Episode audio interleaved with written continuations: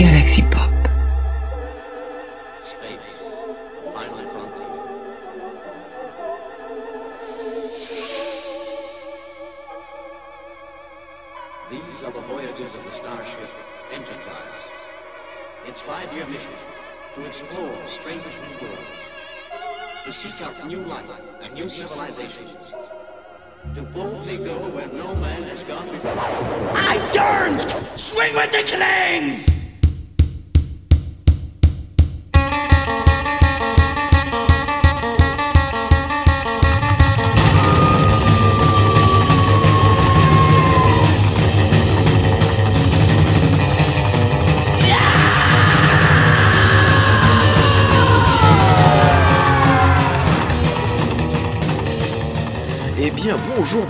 À toutes et à tous et bienvenue dans cette toute nouvelle émission de Star Trek pour les nuls. Salut Thierry, comment ça va?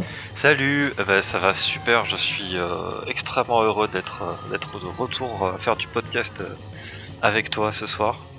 ben, Moi aussi, je suis super content.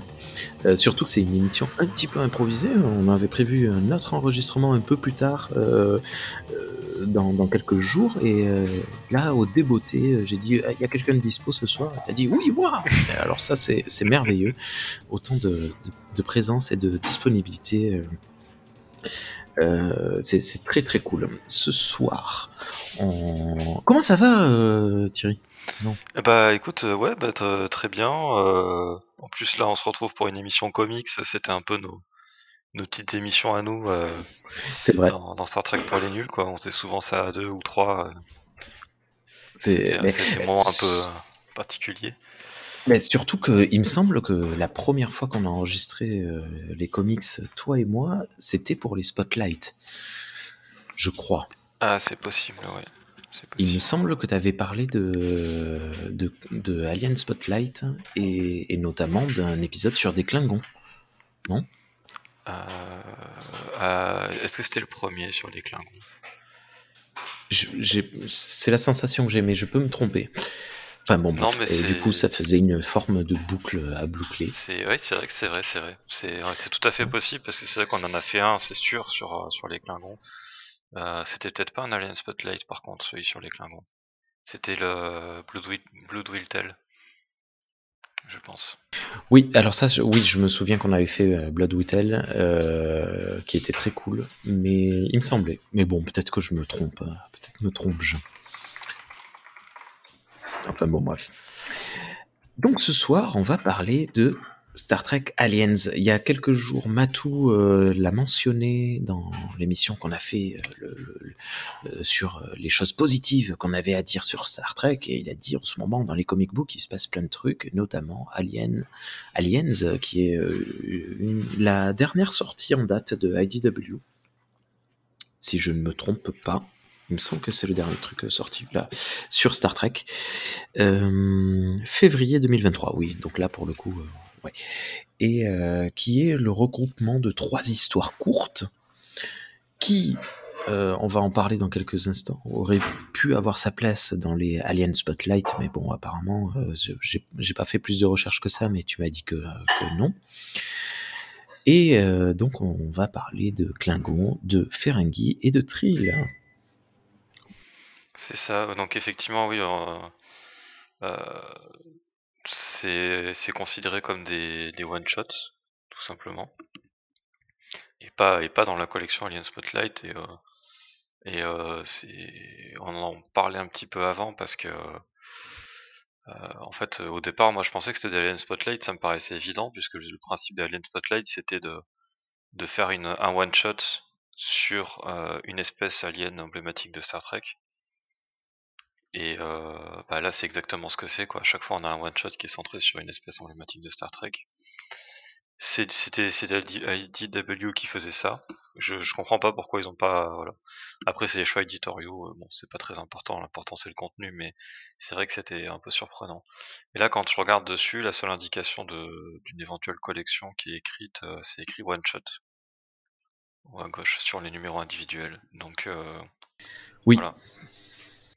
Mais je sais pas. Bon, bref. En plus, moi, je les ai même pas vus passer en, one shot euh, individuellement. Je, ne suis, je suis tombé d'un coup euh, sur le sur le TPP, donc sur le recueil des, trois nouvelles.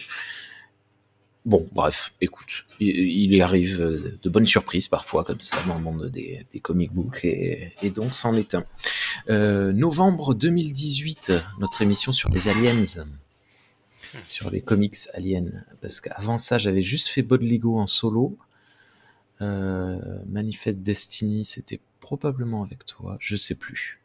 Bon, bref. Je sais pas. Bon, voilà.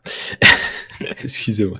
Euh, donc, ben, comme je le disais, c'est séparé en trois, en trois euh, épisodes. Un premier sur les Klingons, un deuxième sur les Ferengi, un troisième sur les Trill. Euh, ben, alors, je vais pas le cacher, je n'ai pas eu le temps de lire le troisième sur les trills, donc ça, tu devras le faire tout seul. Ce que je te propose, est-ce que ça t'a plu les Ferengi? Tu veux en parler ou? Euh, Ouais, ouais, c'était sympa les Ferengi. J'ai tout aimé hein, dedans, hein, franchement. Euh, c'est vrai? Il y a, y a, des petits trucs euh, que j'ai à redire évidemment, parce que j'ai toujours des trucs à redire, mais. Euh, mais, mais tout le monde a toujours des trucs à redire. Globalement, j'ai. Ok, eh ben. Eh bien, écoute, on va pas se prendre la tête, alors on va faire dans l'ordre chronologique euh, de, de l'histoire. Donc, on va commencer avec le Klingons, qui a été écrit euh, à quatre mains par Jackson Lindsay et Colin Kelly, et dessiné par une personne, je pense que c'est un nom d'artiste, qui s'appelle Timothy Green 2 of Magnus Arts, alors qui sort d'une école qui s'appelle Magnus Arts, et colorisé par DC Alonso, et ça nous parle des Klingons. Est-ce que tu veux bien nous présenter un petit peu ça? Euh, Oui, bah, avec plaisir. Je, je rajouterais juste que le lettrage a été fait par euh, Neil Voilà. Oui, mais c'est les trois fois lui. Ouais. Mais bon, c'est. Euh, alors, bah c'est euh, c'est un truc qui touche qui me touche particulièrement si vous avez lu ma, ma fanfiction. C'est euh, c'est un comics euh, qui se passe sur euh, qui raconte une des légendes de, de Calès l'inoubliable. Donc le le guerrier lég légendaire et mythique qui a fondé l'Empire Klingon. Mère des dragons et euh, Targaryen d'origine, c'est ça? Khaleesi? Ah non, Khalees, pardon. Ah, je confonds tout. Ah, tes blagues pourries m'avaient manqué. Menteur.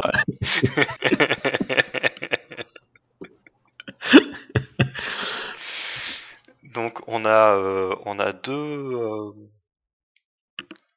euh, le comics raconte deux histoires euh, plus souvent, enfin non, pas vraiment en parallèle. Enfin, la, narration est un peu particulière, on va dire. Voilà. Mais en gros, il y a deux histoires dedans. Il y a euh, l'histoire où il bat son frère Morat, euh, donc euh, et qui, le tue. Donc c'était une histoire qui était racontée dans, l'épisode de, de, TNJ où on voit le clone de Calès. J'ai oublié le nom d'ailleurs nom de l'épisode. C'est criminel ça. euh... Je vais le chercher pendant que tu, tu discutes. Et euh, donc en fait on voit, on en voit une partie au début, on en voit un bout à la fin, on en voit des petits bouts au milieu aussi. Euh, mais voilà, donc le, le... Oui, sous forme de flashback quoi un peu. Mmh. Ça prend quelques cases par-ci par-là.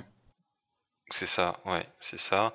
Donc l'idée c'est que Moras est un, est un parjure. Donc euh, bah, c'est c'est pas honorable selon la doctrine de, de Calès. Donc, euh, donc il le tue pour ça. Enfin, il le tue. C'est euh, c'est un peu, c'est un des trucs qui m'a gêné d'ailleurs dans le comic, c'est que le moment où il le tue, ça ressemble plus à un meurtre qu'à qu qu vraiment une mort au combat, alors que en fait, dans, tel qu'est raconté la légende dans l'épisode de, de TNJ, euh, ils se battent euh, pendant euh, plusieurs jours, voire une semaine, je crois. Il y a, il y a tout un truc.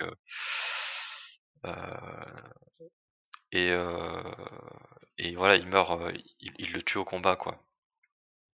Hmm. J'ai le, j'ai le nom de l'épisode, c'est Rightful Heir, héritier légitime, épisode 23 de la saison 6 de TNG. Voilà, c'est bien ça, merci beaucoup. Merci, euh... Ultime Frontière. Voilà, donc effectivement au départ, Moras a voulu fuir le combat. Il s'est euh, il s'est enfui et Calès l'a poursuivi à travers les vallées et les montagnes. Ça, c'est, on le voit dans le, dans le comic, ça c'est montré, c'est assez, assez cool. mais une fois qu'ils se retrouvent acculés en bord de mer, ils se battent pendant 12 jours et 12 nuits. Voilà. Et donc, euh, le tue au bout, de, au bout de 12 jours et 12 nuits de combat. Et ça, c'est, je trouve que c'est pas très bien rendu dans le comics. Ah oui, non, pas du tout. voilà. Mais après, euh, le comics montre beaucoup de combats, donc je pense qu'il voulait pas trop montrer euh, non plus de, ce combat-là.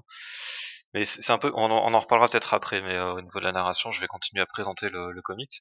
Et donc l'autre histoire, c'est une histoire inédite où donc Calès il, il, arrive dans un dans un endroit assez particulier, c'est un endroit qui dont il en avait déjà entendu parler.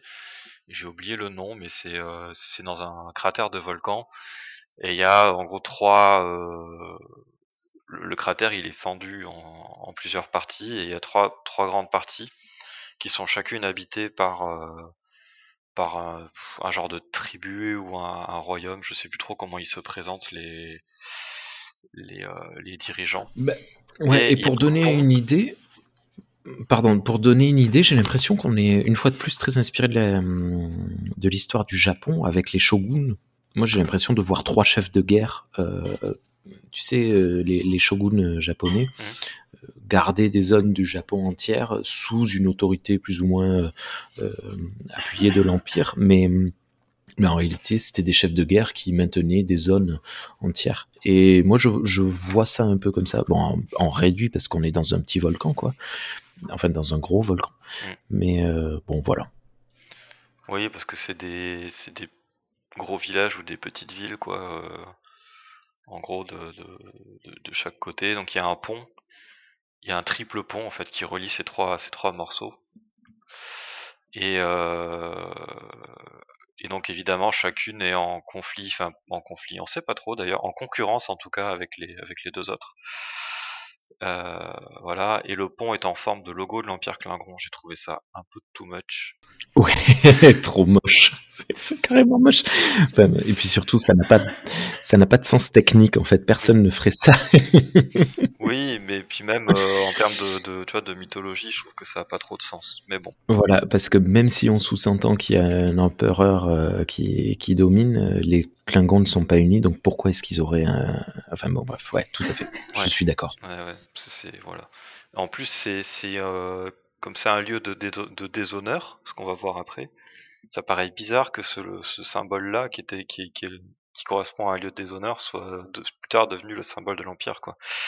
C'est un peu étrange, mais bon, bref, c'est pas très grave. Je pense que c'est, c'est encore une fois, c'est du fan service mal utilisé, mais bon.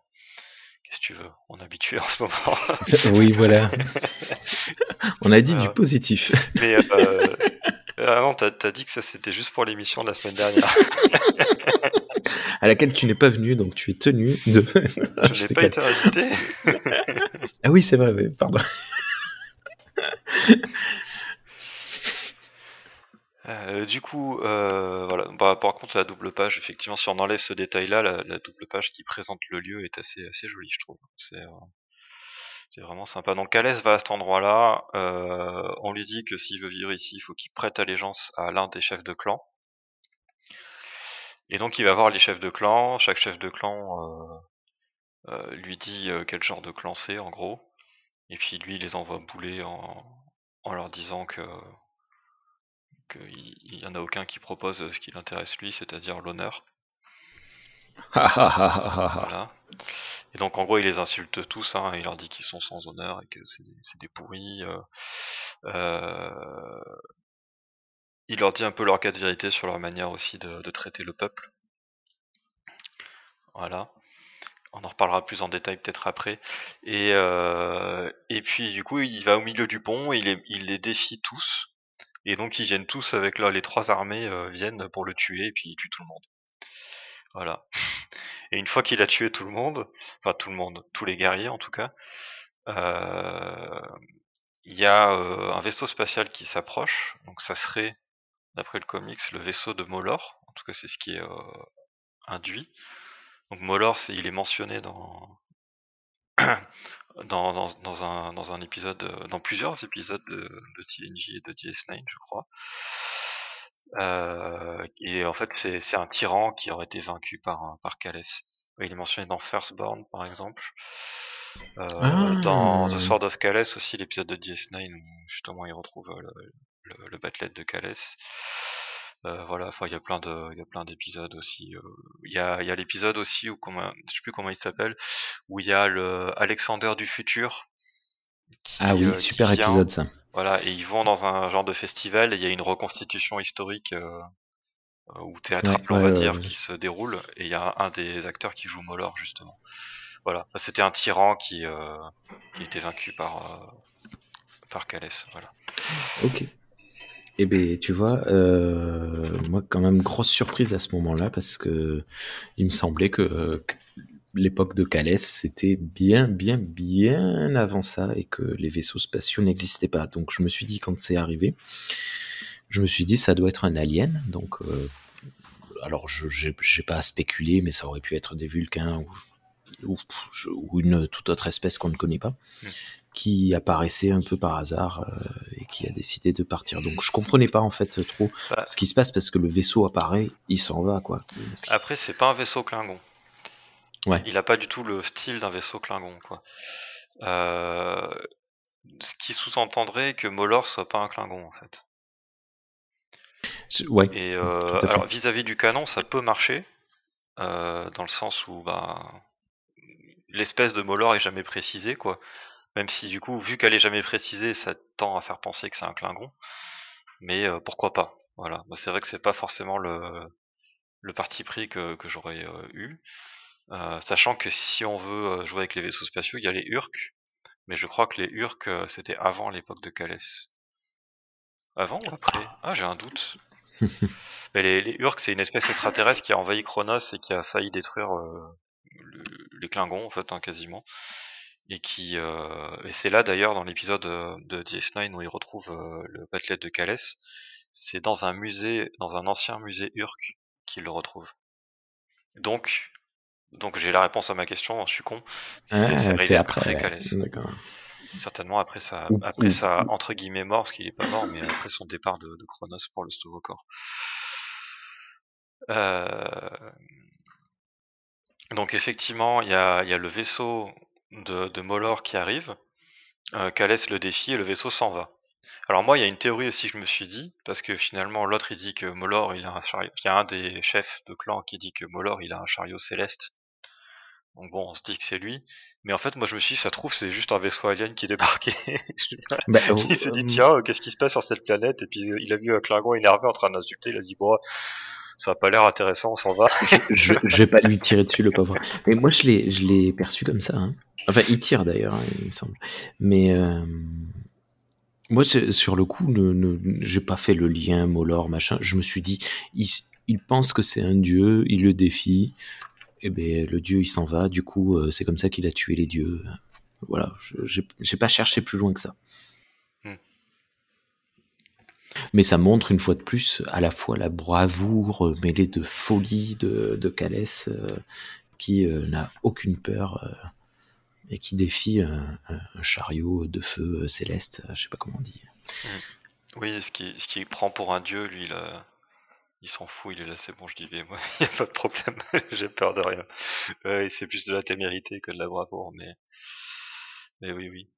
Et donc ça se finit sur un, enfin non, pas tout à fait. Donc, donc après ça, évidemment, le peuple que Calès a libéré en tuant tous les guerriers euh, lui demande de, les guider. Et puis lui, il dit, bah en fait, je l'ai déjà fait, euh, démerdez-vous, puis il se barre.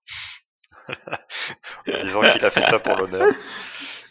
Et euh, mais à la limite, c'est pas trop mal, mais il y y, a une lecture de l'œuvre qui, je pense, n'a pas été prévue par les, par les auteurs, ou alors, je sais pas, enfin, faut qu'on en discute.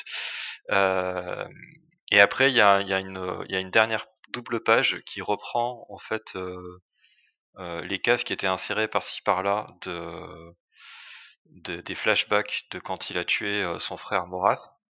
Morat. Euh, J'ai pas regardé comment ça se disait en, en, en vrai Klingon. Ah mais non, c'est entre les deux. C'est entre les deux. C'est euh, entre le moment où Oui, il... oui c'est l'avant-dernière page, hein, Ouais, ouais, avant ouais, qu'ils ouais. disent c'est- je l'ai fait pour l'honneur, hein, c'est tout. Voilà, et on, on revoit toutes ces cases qui sont mises ensemble. euh, a priori dans un certain ordre, mais je suis même pas sûr que l'ordre il soit bon. Je trouve ça un peu bizarre. C'est un peu, c'est un peu difficile à lire, hein, je trouve. Bah, déjà, moi, je suis pas sûr de comprendre qui est le petit frère, qui est le grand frère. Bon, ça n'a pas forcément d'ultra c'est- importance. C'est Calès. Ok, voilà. Et donc Morat est toujours représenté en blanc. Donc on les voit, on voit que Calès regarde son père s'entraîner, qu'il est fier. Puis euh, son frère arrive, il est heureux. Ils ont dans une rivalité euh, plus ou moins saine. Ils apprennent à grandir, à se battre ensemble. Et un jour, Moras et son père euh, se, se disputent et Moras se blesse ou tue, je sais pas, blesse, j'ai l'impression, son père et s'enfuit. Et Calès le pourchasse et le rattrape et, euh, et, et on a la, la dernière image de cette page, c'est la première du, du comics euh, où il s'approche vers lui, euh, qui est euh, Mm. à terre en train de le supplier. Ouais, et ça reboucle avec le début du comics, on le voit tuer, ouais. Voilà. Donc on voit que c'est l'histoire d'une vie quand même. hein, Mais Ouais.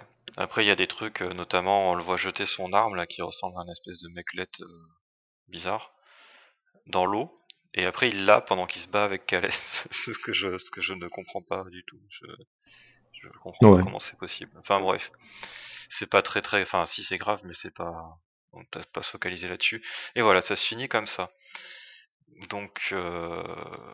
Alors, déjà, je, je peux dire un truc, la couverture est magnifique. Je- oui, ouais, c'est vraiment joli. Elle est, euh, elle est vraiment cool. Euh, c'est euh, ben, le, le mec qui a fait le, le dessin, hein, qui a, qui a fait cette couverture. Celle-là, et il y en a une deuxième à la fin, où on, on voit le, le visage de Calès, mais sur les traits de l'acteur qui jouait son clone, que je trouve très joli aussi. Ah oui, il a l'épée. Ouais. ah, qui tient le, le à deux mains devant lui. Ouais, euh, comme un présentoir, ouais. Non, mais les deux couvertures sont très belles. La première est vraiment très, euh, très klingonienne, euh, avec euh, des, des, des visages durs, fermés, méchants. Mm. Euh, ouais.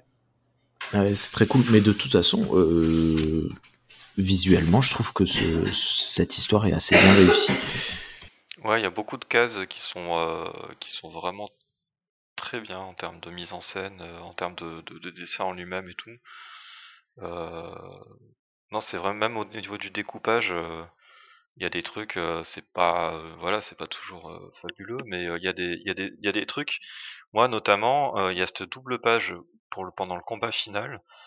euh, avec le, le logo de l'Empire Klingon qui sert de cadre aux cases. Ouais, Et, avec les euh, jambes euh, qui courent, ouais. je, je je pensais même pas possible je pensais même pas que c'était possible de réussir à faire un truc potable euh, avec ça. Et en fait si ça marche. Ça marche assez bien.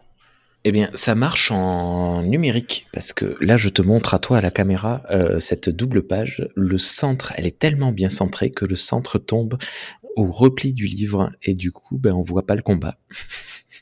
ah merde. Ah oui C'est dommage. Tout l'intérêt de cette image réside euh, sur ce qui Oui. se passe en son centre. Oui. Si je si je décris bien, si je euh, visualise bien, il y a euh, deux guerriers qui sont face avec les ombres projetées. Il y en a un qui a deux armes, il y en a un qui a un batless. Alors je sais pas qui est qui, mais ça a l'air cool. Mais c'est en haut Ouais. Et euh, Euh, bon, oui, oui, bref. effectivement si euh, faut, faut- en fait faut bousiller ton ton bouquin pour réussir à avoir le milieu quoi Je... Non, mais c'est pas il grave. y, a eu- il y a eu un petit problème peut-être euh, ouais il y a eu un petit problème Alors, à la C'est quelque chose qui arrive très souvent. hein, moi, dans découpe. le- à chaque fois que je lis des comic books, euh, que ce soit bah, de- du super-héros ou de, euh, bah, de- les Power Rangers, par exemple, ils ont très souvent des doubles pages comme ça, et t'as le milieu de la page, tu ne l'as pas, parce que maintenant tout est prévu et c'est tout à fait normal et compréhensible pour euh, du numérique. Donc voilà. Mais bon, Mais tu vois, dans il y a des dans les si ça avait été un format bande dessinée européenne, on aurait pas eu ce problème. Et oui, Parce non. que notamment, je pense aux Chroniques de la Lune Noire ou à Requiem Chevalier Vampire. Euh, Il Ouais. y a beaucoup de, de grandes doubles pages très travaillées et euh, il n'y a pas ce problème sur le milieu parce que la reliure est faite de manière à ce que quand tu ouvres une page, n'importe laquelle, Mm. tu, tu, t'as le, tu, vois le milieu quoi. Donc euh, ouais, c'est un peu dommage. C'est comme ça. Mais ça le fait pas à toutes. Hein. Là, je viens de, de te montrer à toi euh, la- l'autre double page, euh, la suivante, où, euh, Calès fait face au, au vaisseau ennemi. Et là, on n'a rien qui manque, quoi. Parce que, Ouais. Après, il n'y a, rien d'essentiel pile au milieu. Quoi. au pile au milieu, voilà. Ouais. Et ouais. Et effectivement, c'est euh, dommage. Et puis c'est des trucs que tu t'aperçois qu'après l'impression, quoi. Même après la, la reliure, quoi. Donc, euh, ils ont peut-être pas assez pris de temps pour refaire des prototypes derrière, je sais pas. Non, mais écoute, je pense qu'ils s'en foutent un peu aussi. euh, Faut Ouais. pas, on va pas se mentir. bon, c'était un, un très, une très chouette euh, petite histoire, euh, cool. Voilà, moi j'allais te demander, euh, mais tu as répondu à ma question avant que je la demande, si c'était une histoire canon entre guillemets ou connue ou des trucs qui revenaient de, de temps en temps. Ben non. Euh, C'était la première fois qu'on l'avait euh, et euh, j'allais te demander également à plusieurs reprises il est fait mention des anciens dieux. Et tu sais Klingon n'importe quoi Worf a dit avec un trait d'humour dans un épisode les nos dieux nous causaient trop de problèmes alors on les a tués. Et je Là, à plusieurs reprises, euh, Calès euh, fait mention de dire euh, arrêtez de suivre les dieux ou je sais plus quoi. Et voilà, je, me demandais à quel point tu trouvais que ça s'imbriquait bien dans le dans la philosophie klingone de, de l'époque TNG, quoi. Alors c'est un c'est un petit problème pour moi. Je me souviens plus en détail du du monologue, mais dans, dans l'épisode de Deep Six Nine avec le, le mariage de Worf et Jadzia, il y a euh, une espèce de de de comment on appelle ça? De Là, je peux pas t'aider du tout. mot, mais un truc, un truc qu'on dit en fait rituellement dans le mariage. Je le veux. Euh, et en fait, ça raconte, euh, ça raconte euh, l'histoire du, du premier Klingon et de la première Klingone, je crois. Si je m'en souviens bien, c'est dommage, j'y ai pas pensé, mais j'aurais dû le relire pour prévision de l'émission. J'aurais dû aller lire le script ou revoir l'épisode. Désolé, c'est ma faute. Mais et en gros, ça, ça explique que donc les, les dieux ont créé ces deux, ces deux Klingons et et ça explique aussi que ces deux Klingons, en fait, le- leur corps, leur cœur uni battait si fort que ça faisait trembler le, le royaume des dieux. Et donc c'est plus ou moins impliqué que finalement c'est les deux premiers Klingons qui ont tué les, les dieux, quoi. Voilà. Ah, ok, d'accord. C'est dit de manière poétique, etc. C'est pas forcément super clair, faut décrypter un C'est cool mais- quand même. Ouais, non, non, mais rien que dit comme ça, c'est. Ok. Donc effectivement, qu'il y ait des dieux à l'époque de Calès, ça n'a pas forcément de sens dans, dans l'histoire. Mais Après, euh, je bon, suppose c'est- que moi je l'ai interprété comme ça et je, je me souviens seulement de mon interprétation et pas du texte euh, tel quel. Donc peut-être qu'il y a un moyen d'interpréter le texte autrement après, de, voilà, de jongler là-dessus. Quoi. Si on, si on réfléchit cinq minutes euh, à- par rapport à l'humanité, il y a eu des, des périodes où l'humanité était particulièrement religieuse, d'autres où elle était particulièrement pas, suivant les lieux, suivant les, les, les euh, populations, les époques.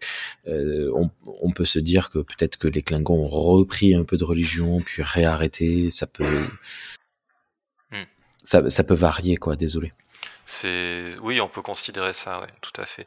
D'autant que euh, ce, qui, ce qui renforce un peu cette idée, c'est qu'il y a un des un des chefs là euh, de, de clan euh, quand il parle de, de Molor, euh, il en parle presque comme un dieu, juste, justement. Hmm. Euh, je me demande même s'il dit pas euh, que c'est un dieu ou un truc comme ça. Euh, non. Euh, non, non, mais c'est voilà, c'est un peu euh, tel qu'il en parle, il y a un côté vénération et donc ça, peut faire penser à, ce qu'on a connu euh, à une époque en France, euh, la monarchie absolue de droit divin, où finalement le roi est une représentation de Dieu euh, sur, Terre. Donc on, peut imaginer que, Molor essaye ou, en tout cas a tenté de, de se faire vénérer comme un comme un dieu roi quoi. Ouais, c'est ça. Alors, Molor n'est pas un, un, un- un prétendant, il est le, le- le roi rouge de Chronos. Voilà. Et en plus, euh, cette idée de, de, chariot du ciel et tout ça, ça, ça, ça, a un côté très divin, quoi. C'est les dieux qui ont des chariots du ciel, euh, des, des, sky chariots. Donc, euh, ok. Voilà. Comme quoi, il n'y a pas que les, euh, les, êtres humains qui ont été euh, apportés par. J'ai raté ma blague. J'étais en train de, de, tu sais, ces fameux Mayas qui parlaient des, des, des chariots de feu qui auraient créé l'humanité, euh, ce qui aurait amené à, euh, à ce film de merde. ah, ça va pas du tout. Euh, le dernier Alien, là, pas le dernier, mais les deux, trois derniers Aliens. Ah, bon, bref. Ouais. Oui, bah bon, t'as. Après, non, ça, non, c'est euh, c'est souvent aussi une interprétation euh, très particulière de, de, de, des textes euh, et des traductions qui, qui, en ont été faites aussi, hein, ce genre de ce genre de choses. Ok. Mais après, bon, voilà, tu même sur la mythologie scandinave, dont dont les, les, Klingons sont inspirés, hein, t'as une espèce de double inspiration. Euh, des, des bushis japonais et des, euh, et des vikings hein, pour les Klingons de toute façon. Ouais, ouais, ouais. en tout cas, des, des clichés qu'il y a autour de ces deux, euh, de ces deux bah, j'allais dire peuple, mais c'est pas forcément, c'est pas tout à fait, c'est pas des peuples, mais c'est des, des, je sais pas, euh, des époques, euh, voilà. des époques. et de ces deux traditions, on va dire. Ouais. Donc ça marche. D'ailleurs, c'est vrai que dans ce comics là, c'est et oui, donc j'allais dire, il y a pas mal de dieux dans la mythologie scandinave qui ont un chariot céleste, quoi. Donc voilà. Après, c'est tiré par des chats ou des chèvres euh, ou des machins, et puis ça vole, quoi. Mais donc, euh, bon, si t'as envie d'interpréter que c'est des vaisseaux spatiaux, euh, tu peux. Mais bon, c'est pas la seule mmh interprétation que tu peux en faire. Ouais. Voilà. Ok. Euh, tu parlais tout à l'heure de justement de l'inspiration euh, des, des, des, japonaises, en tout cas dans, dans historique euh, du, Japon. c'est vrai que ça se ressent beaucoup dans ce comics. Bah, déjà, le père de Calès, ils l'ont appelé Kanji j'ai trouvé ça un peu, euh, je sais pas, un peu exagéré, enfin, un peu trop euh, évident. Les, kanji, c'est le nom des, caractères euh, dans, dans certaines formes d'écriture du japonais, parce qu'il y en a plusieurs. Euh, je sais plus laquelle, mais je sais que c'est le nom qu'on donne aux, aux caractères euh, de, de l'écriture du d'une des écritures japonais. Est-ce que Et, tu te souviens du nom du méchant dans Star Trek numéro 6, The Undiscovered Country? Euh, celui qui est joué par euh, Christopher Plummer? Oui. Euh, non, je l'ai plus en tête là tout de suite. Il, il s'appelle Chang. Ah oui, Chang, oui. oui. Donc, euh, bon, c'est plus chinois que japonais, mais bon, enfin voilà, niveau euh, facile. Hmm. Bon, bref. Oui, bah oui, oui.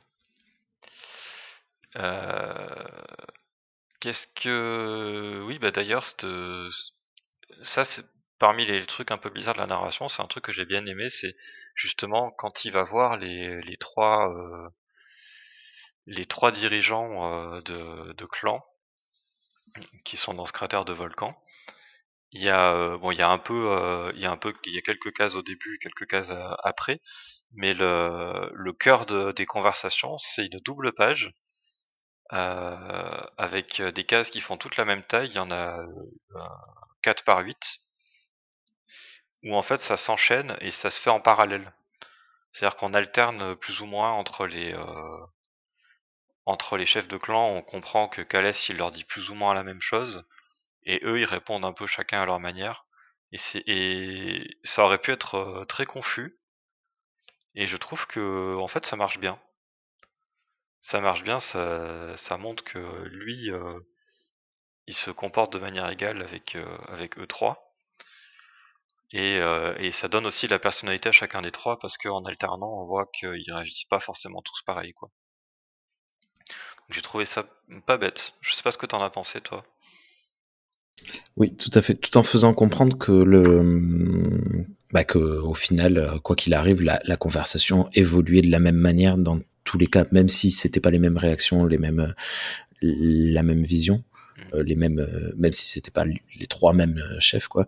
Euh, il commence en se moquant de lui et il termine en, en allant euh, l'affronter. Donc euh, c'est euh, ouais, c'était assez cool à lire. Et puis ça permet d'éviter les redites de genre bah tu as une première page qui est découpée en trois où il fait face aux trois chefs, une deuxième page où il se présente, donc tu sais qu'il dit la même chose à tout le monde, et la troisième troisième qui est une double page que comme tu disais où chaque case représente simplement des visages. Et ouais ouais je, je trouve très efficace, très malin, ça permet de gagner des pages et c'est ça permet de casser le rythme aussi de d'une BD euh, classique quoi avec une page euh, quatre cases euh, et, voilà. Mm. Non, c'était mais de toute façon, enfin voilà, niveau rythme très agréable à lire. Une réussite. Ouais, ouais, ouais. C'est pas sans être tu vois je je, pense que dans 2-3 ans, euh, j'aurai le souvenir d'avoir passé un bon moment, mais je me souviendrai pas de l'histoire par contre. Ah oui. sans, être particulièrement marquant non plus. Euh, bah, de même que, enfin, euh, que celle sur les Ferengi non plus. Je suis pas certain de, de m'en souvenir après. Les, voilà. Mm. Mais d'un côté, je me souviens pas beaucoup. oui, non, bah après, c'est. De, manière générale, euh, des comic books. Ouais, c'est normal, je pense. C'est pas non plus des trucs qui sont faits pour être des, des chefs-d'œuvre qui vont te marquer la vie. Mais euh, voilà. Et euh, par contre, du coup, j'ai quand même quelques petits. Alors, euh, non, peut-être pas de l'aspect politique d'abord. Euh, un truc que je trouve intéressant, donc au départ, il vient, il dit qu'il veut, qu'il veut parler de d'honneur, quoi, donner, rendre l'honneur au Klingon, le donner au Klingon. Euh, eux, il envoient bouler, et notamment dans la conversation, euh, il y a le, chef de clan, euh, le, j'allais dire le plus jeune, mais parmi les, deux mecs, le, plus jeune des deux. Gorat. Voilà, donc il parle de Molor, il parle des dieux. et, et Calès, il lui répond Je ne crois pas dans les dieux et je ne crois pas dans les maîtres. Et ça, ni Dieu ni maître, c'est un slogan anarchiste. Oui, oui, oui. et euh... français, non, en plus. Euh, honnêtement, je sais pas d'où il vient. Mais, euh, il, me semble, je dis peut-être des bêtises, mais il me semblait avoir lu quelque part que ni Dieu ni maître, c'était une française, pardon. J'ai coupé mon micro sans faire exprès. je me fais mute par les antifas. Par les fa. pardon. Et, euh, et notamment, il parle euh, quand il parle de la manière dont euh, dont il traite le peuple, notamment, voilà, il dit notamment votre peuple est affamé pendant que vos guerriers festoient. Voilà, et c'est ça fait il y a il y a un côté lutte des classes quoi là-dedans. Et ce qui est marrant, c'est qu'il y a ça dans ces dialogues-là, donc dans cette double page. Et en fait, tout ça, c'est complètement évacué parce qu'à la fin, euh, Calès, il dit que, il dit que tout ce qui l'intéresse, c'est l'honneur. Donc au final, euh, est-ce qu'il en avait vraiment quelque chose à faire des arguments qui leur opposent sur leur manière de gouverner? Ouais. C'est un peu bizarre. Mais, comme il leur dit débrouillez-vous et qu'il s'en va, il refuse de devenir leur chef. Et donc il se retrouve sans dirigeant. Oui, oui, du coup, il, remet, euh, il remet une couche sur euh, pas de maître. Ouais, ouais, c'est vrai. Mais Donc il y a un petit euh, côté ambigu avec ça, mais je trouve ça, je sais pas, je trouve ça rigolo. Je, je sais pas si ça mène quelque part, mais ça, ça m'a, ça m'a parlé un petit peu. D'accord. Après, vu qu'il est, oui, je pense que c'était profondément, surtout, rien à foutre de rien. Je veux, je veux tout ouais, je sais pas. Non, non, je, je pars dans des mauvais trucs. Mais, euh, je trouve que, en tout cas, ce qu'il y a d'intéressant quand même, c'est que euh, même si c'est de la science-fiction, parce que c'est du Star Trek et qu'on voit un vaisseau spatial, tout ça, euh, le... étant donné que c'est une légende, que ça parle d'un héros légendaire, etc., on est quand même beaucoup dans, dans l'heroic fantasy en même temps. Et il y a un défaut que, que je retrouve souvent dans, dans le médiéval fantastique et l'heroic fantasy, c'est euh, c'est que on parle toujours de en fait euh, du méchant roi qui doit être remplacé par le gentil roi. Et j'ai toujours été gêné, pourtant je suis un grand fan de, de médiéval fantastique et de fantasy, j'ai toujours été gêné un peu par ce truc-là parce que on vit quand même, en tout cas nous, euh, et euh, les auteurs des, des, des, bouquins dont je parle, euh, dans des pays où on considère que la démocratie c'est quand même plutôt une bonne chose. Enfin, j'espère, ou alors j'ai, ou alors j'ai, j'ai loupé un truc. et, et on se retrouve avec des histoires qui sont royalistes en fait. Je suis totalement, je suis totalement, extrêmement d'accord avec toi. Tout le temps, tout le temps, tout le temps, que ce soit dans les livres, dans les séries, dans les films.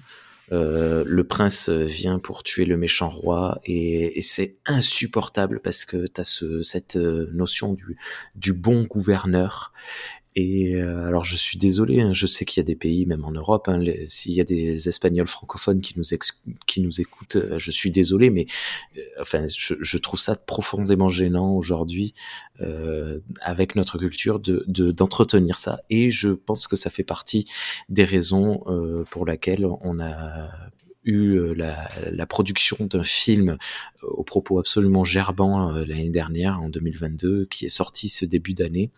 J'ai oublié le nom de, de ce film, je, je, ressortirai, mais produit par le Puy du Ouf, euh, qui est absolument inadmissible selon moi. Bah, en tout cas, oui, c'est dire qu'il relève d'une idéologie qui qu'on espérerait qu'elle appartienne au passé, quoi. Vaincre ou mourir. Oui, oui, c'est Philippe de Villiers. Encore lui. c'est toujours lui. ah, voilà. Oui, non, bah oui, c'est. Voilà. Non, mais là, en l'occurrence, euh, du coup, Calès ne, ne, ne, fait pas ça. Ce film est du complet révisionnisme historique. C'est vraiment. Euh, euh, voilà. Bah, on, est, on est dans l'apologie de la monarchie de droit divin, en fait, hein, mm. tout simplement. Absolue.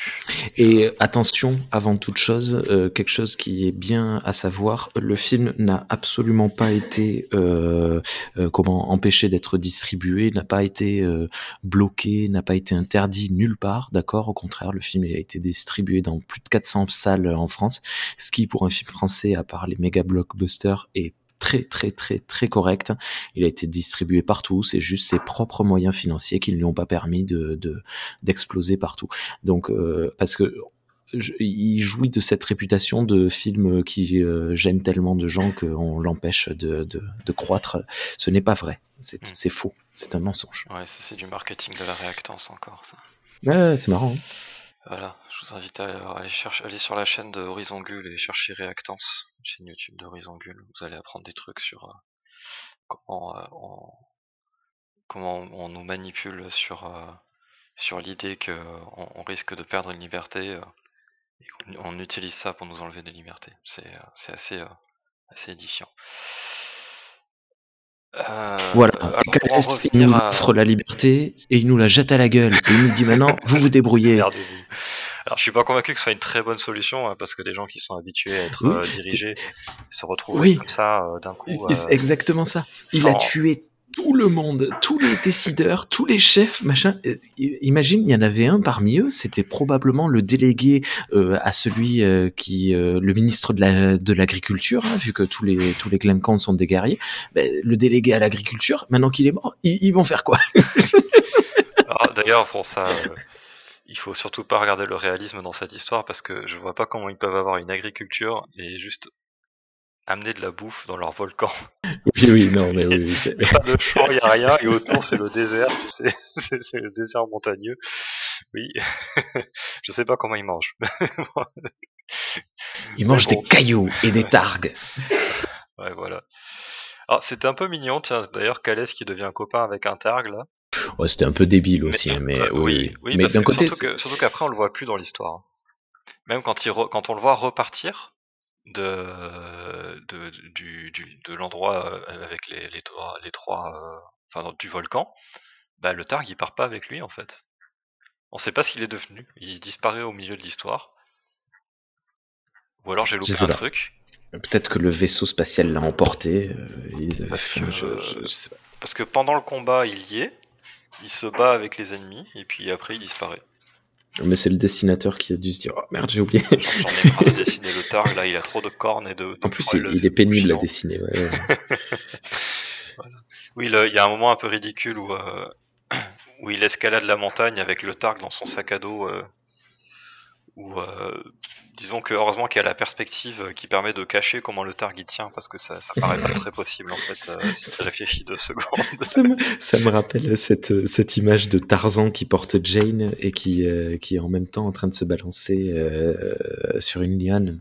Je sais pas si tu l'as déjà vu dans le Tarzan de Disney. Il y a une Ah ça oui. passe dans le dessin animé. Tarzan vient de la droite vers la gauche en portant Jane dans les bras. Sauf que il, il tient Jane avec ses deux mains. Et du coup, du coup, on sait pas comment il fait pour se balancer. Et donc, il y a plein de gens qui se sont moqués et tu as le, le reverse euh, qui, qui, qui n'est pas du tout, euh, enfin, c'est, c'est une blague, quoi, où on le voit tenir la liane en- entre ses fesses. Ah oui. C'est, c'est très, très rigolo. Il me semble que j'avais dû voir le, le gif où il tient la liane entre ses fesses. ouais. Ça me dit un truc. Mais oui, en fait, euh, alors il y, y a un problème avec ça. Alors les dessins sont très beaux, mais il y a souvent des problèmes de proportion quand même dedans. Bah, typiquement avec le Targ, c'est-à-dire que euh, quand il se bat avec lui, euh, un coup euh, le Targ, il est plus grand et plus gros que lui. Euh, et puis bah quand il quand il escalade la montagne avec le, le Targ, il, il- a il a l'air beaucoup plus petit du coup. Sinon, on comprendrait pas comment il peut tenir sur son sac, puisque c'est juste pas possible. Et euh, d'ailleurs, il y a deux cases côte à côte où vraiment on le voit, il est debout, il a le, targ derrière lui dans son, dos, sur le sac. Et puis après, la case juste à côté, on le voit qu'il pose le targ et le targ il a doublé de volume, quoi. C'est juste pas possible. Et euh, par contre, l'image est super classe. T'as- Une, fois que Calès est arrivé en haut au sommet du volcan, il y a, il y a une image où il y a son sa cape qui vole au vent derrière lui, euh, le targ qui est debout Ah, euh, la à classe. côté, il, il tient son battelette, il est droit, voilà, bien un peu cambré. euh, C'est, Ouais, on est dans le code de l'heroic fantasy à fond, là. Ah bah ouais ouais. Ouais, ouais, ça fait couverture de jeux vidéo un petit peu. ouais, c'est, Ouais, ouais. c'est du, c'est du La- la classique hein, en termes de, en termes de mise en scène, mais ça marche super bien quoi. Je, je trouve toujours cool les capes euh, qui s'envolent comme ça. Tu les fais sortir de la cape, de la case, pardon, et comme ça, tu ne sais jamais la longueur exacte, machin. C'est trop, trop, trop cool. C'est un côté un peu, euh, ouais, très extrêmement mythique, euh, vraiment fun, quoi. Moi, j'adore les capes. Ouais, et puis ça fait, ça permet aux dessinateurs de faire des, de s'amuser à faire des jolis drapés. euh. Par contre, c'est pas pratique pour se battre. D'ailleurs, il l'enlève. Oui, alors il, la- il le garde pour se battre contre Morat, son frère, mais il l'enlève euh, pour, euh, pour le combat final où il tue tout le monde. euh, Il tue trois armes à Mm. lui tout seul. voilà. Ouais. Euh, J'ai un petit truc à dire sur les armes des Klingons qui me Ah. gêne un petit peu, c'est-à-dire que Ah ils ont bien fait attention à ne. Enfin, c'est ambigu euh, mon avis dessus, mais euh, ils ont bien fait attention à ne pas mettre de battelet, puisque c'est Il- qui a créé le premier battelet Eh ben et a qu'il l'a dans la main. Ah non, il a deux. Ah mince, Voilà. oui, d'accord. Ok. Mais euh, bah, justement, euh, la moitié de leurs armes, c'est des dérivés du battelet. Ce qui, euh, du coup, je trouve que c'est un peu. Enfin, tu, tu vois ce que je veux dire Ça reprend des bouts du design du battelet, et le battelet, il vient, il, il vient d'être inventé Oui, par Calès, quoi. Toi, t'aurais considéré que c'était l'inverse. Là, en l'occurrence, il aurait pris deux. comment t'appelles ça, des meclettes ça Euh, Oui, des meclets, ouais. Bah là, il y en a Et il d'ailleurs, aurait pris deux meclettes qu'il aurait collés l'un sur l'autre et euh, joints à la lame. Euh, ok. Ouais, ça, ça fait que plutôt que le battelet inspire les armes, c'est l'inverse. Voilà, et en termes de mythologie, du coup, je trouve que ça marche beaucoup moins bien. Ben, c'est surtout que c'est pas très logique. C'est-à-dire, c'est comme le, le sabre laser de, de Dark Maul. Euh, si tu réfléchis, en fait, euh, on est bête d'être surpris qu'il y a un mec qui ait un double sabre laser parce qu'en fait, c'est tout à fait logique. Euh, dès que tu mets une lame dans un sens, il y a forcément un mec un jour qui s'est dit Attends, je vais mettre la, même chose de l'autre côté. Ça peut être deux fois plus dangereux, ça peut être cool. Donc euh, oui, c'est vrai que tu te dis en fait, il a créé un truc que tous les Klingons auraient dû avoir créé déjà depuis euh, des centaines d'années. Ok. Bah ouais, c'était pas forcément dans ce sens-là, mais euh, surtout que c'est un peu. Enfin, autant sur le battelet ça marche parce que c'est courbé et que les pointes sont vers l'adversaire. Autant Mhm. sur un sabre laser, euh, bon. J'ai- J'aime beaucoup ce film d'ailleurs, pour- pourtant tout le monde déteste la prélogie, mais ce Non, film-là, maintenant, c'est fini, je, l'aime beaucoup. Mais il faut quand même dire que euh, un double sabre laser, c'est le meilleur moyen de se, de se tuer De soi-même. se couper soi-même. Voilà. Euh, Écoute, il, il- il a été coupé en deux, mais pas par lui. Et euh, par contre, il y a des trucs euh, que j'ai trouvé dans les armes qu'ils ont inventé pour le comics. Il y a des trucs que j'ai trouvé pas mal. Alors bon, déjà cette espèce de, de meclette euh, étirée là, bon, pourquoi pas. Mais euh, je me- dis, ils auraient pu. Alors, il y, a un- un- truc qui est, manqué là au niveau des dates de sortie parce que on voit le- la nouvelle arme de de, Worf dans Picard, là, le, le Curlet, qui est euh, qui est super cool. En même temps, c'est normal, ça a été designé par la même personne qui a designé le Batlet et le, et le Meclet par Dan Curry. Donc c'est logique que ça soit super cool. Euh, et qu'ils auraient pu carrément mettre euh, dans le comics. Ça c'est dommage.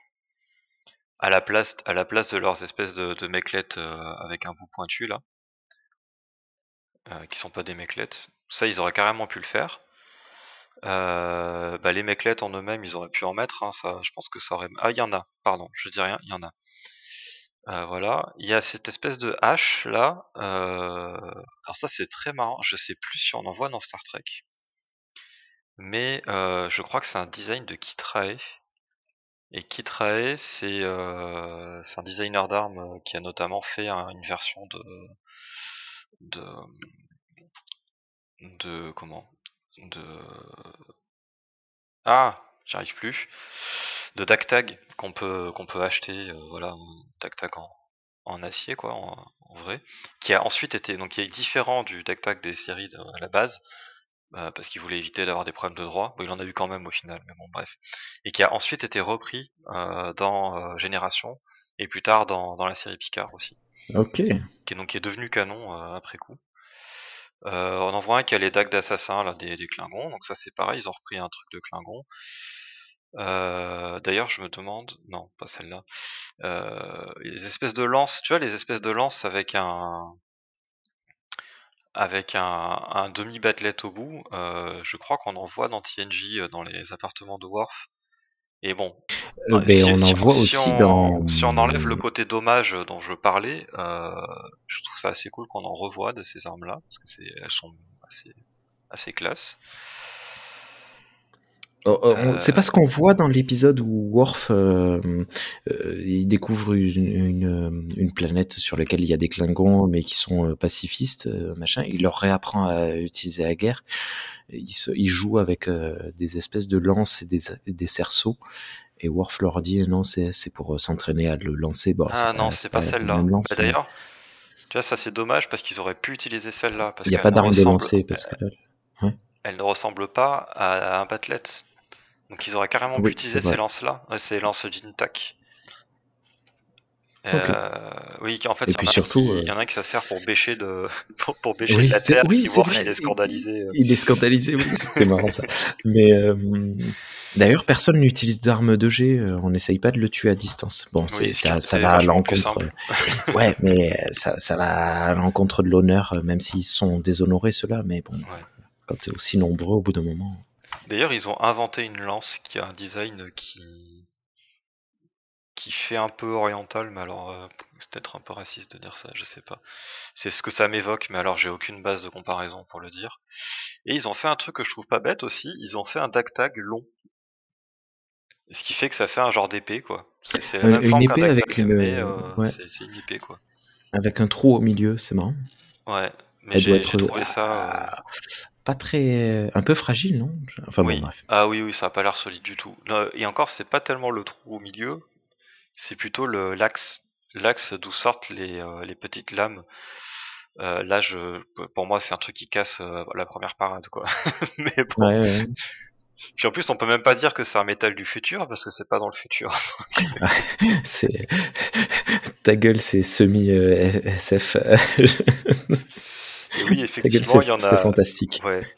Effectivement, il y en a un qui tient son, son espèce de meclette bizarre euh, à l'envers. On sait pas trop pourquoi. Ah, mais c'est, en plus c'est euh, Morat, c'est le frère de. Morad, ouais, voilà, je t'ai envoyé deux photos parce qu'en fait, le, le- l'épée longue euh, Meclette, euh, je, je, me, je comprends pas. Il y a une lame qui revient vers le poignet, donc c'est absolument Ah non, immaniable. là, il le tient à l'envers. Si tu regardes sur d'autres cases, il y a d'autres guerriers qui en ont et ils les tiennent, dans, ils les tiennent avec la pointe euh, de l'autre côté. Ah. Ah, ben oui, sur la Ce fameuse qui case. est, ce qui est d'autant plus bizarre que Ce du qui coup, ça veut dire que, que la lame, elle est oublié dans quel sens ça, te, ça se tenait entre deux cases. Quoi. Ou alors peut-être que c'était. euh, Je- J'en sais rien. Mais surtout que la lame est courbée. Ça- ça- ça- cette arme n'a pas de sens. Euh, je, je comprends pas. Enfin bon, bref. Enfin, pour moi, si tu la tiens correctement, elle a du sens. Hein. C'est en fait, ça ressemble à, à des armes historiques euh, comme le, le Falx ou le Ramphaya. Euh, sauf qu'il y, y a une garde en plus, mais c'est juste que là, il la tient à l'envers, quoi. Ouais, d'ailleurs, et non, mais là, je, oui, j'ai vu une autre case où, à nouveau, il la tient à l'endroit, et ça a plus de sens. ouais. Mais bon, voilà, c'est- vrai qu'on peut noter quand même que euh, ils se sont amusés à inventer plein d'armes et que c'était c'était marrant, quoi. Voilà. Elles sont pas toutes très logiques, elles sont pas toutes C'est très jolies, fun. mais bon, voilà, c'est fun. Voilà. Euh, par contre, je parlais des proportions. Le, le de Calès, euh, il change de taille tout le temps. C'est insupportable. c'est insupportable. Un coup, tu te demandes comment il pourrait réussir à mettre deux mains dans sa poignée, et puis, un, des fois, il fait, euh, il fait sa taille quasiment. Enfin, peut-être pas quand même, mais, mais voilà, c'est, un peu dommage. Surtout que bon, je veux dire, gérer des proportions sur un truc comme ça, ça se fait quoi. Enfin bon, tu vois, tu prends des repères. Bon, on va peut-être pas rester non plus trois quarts d'heure. Oh, euh, là, on est déjà une demi-heure sur, sur Klingon. Bon, c'est- Désolé, c'est vrai que là c'est mon. ta passion euh, tréquienne, mais, mais on, on va avancer. Euh, on vous conseille euh, ne serait-ce que la lecture de ce numéro-là, Klingons. Euh, je redis juste les personnes qui ont travaillé dessus parce qu'il y a du monde. Écrit à quatre mains, donc je le disais, par Colin Kelly et Jackson Lansing. Dessiné ah, punaise, euh, par euh, Timothy Green 2 of Magnus Arts et colorisé par DC Alonso et toujours lettré par Neil. Alors là, Neil comment? Ah pardon, je, l'ai oublié, je l'ai plus sous les yeux. Euh, ta, ta, impossible à lire. hop, Bon, hop, bref, hop, un mec. Nail Uyetake. Uyatake qui a fait les trois les trois trucs et euh, et on va enchaîner sauf si tu as de, des dernières choses à dire sur Klingons Moi, je pourrais Klingons. en trouver, mais je vais arrêter là parce que si tu sais, moi quand je pars sur les Klingons, je m'arrête plus. hein. c'était cool c'était cool euh, vive Calès qui nous amène l'honneur et on enchaîne avec Ferengi Ferengi The Future is Femal écrit cette fois, mais j'ai perdu la page, écrit par Christina Rice, dessiné par Andy Price, ancré par Maria Keane, colorisé par Charlie Kirchhoff. Charlie Ki- Kirchhoff, il me semble avoir déjà lu ça quelque part, mais j'ai plus de, j'ai plus de soucis de, de, de souvenirs. Est-ce que tu te sentirais de faire le, un résumé en quelques phrases de, de ce numéro? Euh, oui, donc. Euh, C'est un peu complexe, hein Bah, si, si on veut faire très vite, en gros, euh, Quark se retrouve embarqué, embringué de plus ou moins contre son gré dans une combine euh, de, de sa mère, euh, qui aide des, des femmes Ferengi à quitter Ferenginar pour aller faire du commerce dans le cadran Delta. Oui, c'est pas juste pour les libérer, c'est pour les libérer, continuer à faire du commerce. Parce que les femmes Ferengi, dans, dans la culture Ferengi, n'ont pas le droit de quitter la maison, n'ont pas le droit de s'habiller, n'ont pas le droit, surtout pas le droit de faire du, du profit. Voilà. En Et, fait, euh, pas, ils ont pas droit de grand chose en fait. voilà. Et la mère de Quark euh, les autorise à tout faire et les aide à tout faire. C'est une révolution euh, complète. C'est un numéro très intéressant parce que il démarre un peu comme un rêve. Tu sais, moi, sur le coup, je me suis dit, dans quoi on part? On part dans un délire. Il y avait des, personnages qui apparaissent euh, dans tous les sens. Euh, Alors, ça se passe sur Deep Space Nine au démarrage. On croise des personnages, mais il y a des... euh, Quark suit une personne euh, qui marche, et tu sais, ça fait un peu comme... euh, ben, on peut le voir des fois dans des, certains jeux vidéo quand notre personnage a des hallucinations. Il suit une personne qui passe une porte et puis la pièce suivante, elle est, elle est toute blanche, il n'y a plus de décor. Puis il passe une autre porte, la pièce encore suivante est encore euh, différente. On croise des personnes euh, de, de manière un peu aléatoire, qui n'ont pas de lien les unes avec les autres. Enfin, et ça commence un peu comme un rêve. J'avais pas Avec- vu ça comme ça, mais je comprends pourquoi tu l'as vu comme ça. Ouais. Ouais, avec euh, avec Quark qui donc aperçoit dans son bar euh, une silhouette. Il se dit il y a un truc qui cloche avec cette silhouette. euh, voilà, on voit que c'est un, ou une Ferengi et il se dit on dirait une femme et euh, c'est pas normal. Et donc il la suit Et il s'avère que cette femme allait, était, faisait partie de, de de, ces personnes qui quittent Ferrin Guinard et, et qui étaient hébergées chez Rome, donc le frère de, de Quark. Et commence toute une histoire euh, voilà où euh, Quark retourne euh, mettre une belle engueulée à sa mère. Et en fait ce qui moi m'a particulièrement marqué dans cette histoire c'est pas tant l'histoire en elle-même c'est le, le montage les images. Hmm. il est complètement délirant ce, comic book. C'est incroyable. On a du on a un petit peu d'horreur avec euh, des, des, couleurs très sombres quand on est sur euh, Ferringuinard, avec la pluie, du vert, du noir. On a un côté euh, complètement, comment on dit, plein de couleurs et de courbes. Là, tu sais ce qui se faisait dans les années 70. Bah, moi j'allais dire psychédélique, mais. Ouais, voilà, exactement. C'est le mot que je cherchais. On a du psychédélisme dans tous les sens très souvent. on a de, des changements de proportions. On a des ombres projetées, par exemple, des, sur certaines cas quand euh, la mère de, de Quark prend l'ascendance dans la discussion. Elle est présentée comme une femme très très longue, euh, fine, et lui un peu plus euh, rapiécé par rapport à elle. Mm. On a des arrivages, il y a du vaudeville, tu sais, et les gens se crient dessus à travers des pièces. Il y a tout le temps quelqu'un qui débarque d'une pièce. Enfin, c'est très extrêmement vivant. On retrouve le, personnage de Brunt qui arrive euh, par une, une porte. Euh, il est dans une position super bizarre, euh, un peu à genoux, accroupi, et puis il repart par une porte limite. Tu vois, la porte elle est toute bleue. ce serait presque une porte des étoiles. Tu vois, il, mm. il, disparaît plus qu'il n'apparaît. Oui, avec un, un éclair.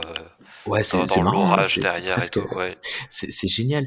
Euh, D'un coup, la mère de Quark tire un tapis, il y a un, un, passage secret sous la maison qui amène droit dans une maison d'une autre, d'une autre maison euh, chercher une autre femme. On comprend pas comment ça marche. C'est absolument génial et c'est complètement euh, c'est complètement fou, loufoque et, euh, et génial parce que honnêtement, cette histoire qui est au demeurant super chouette de, révolution féminine, ben si tu trouves pas un bon angle pour la raconter, elle peut être elle peut être un peu chiante quoi, je pense.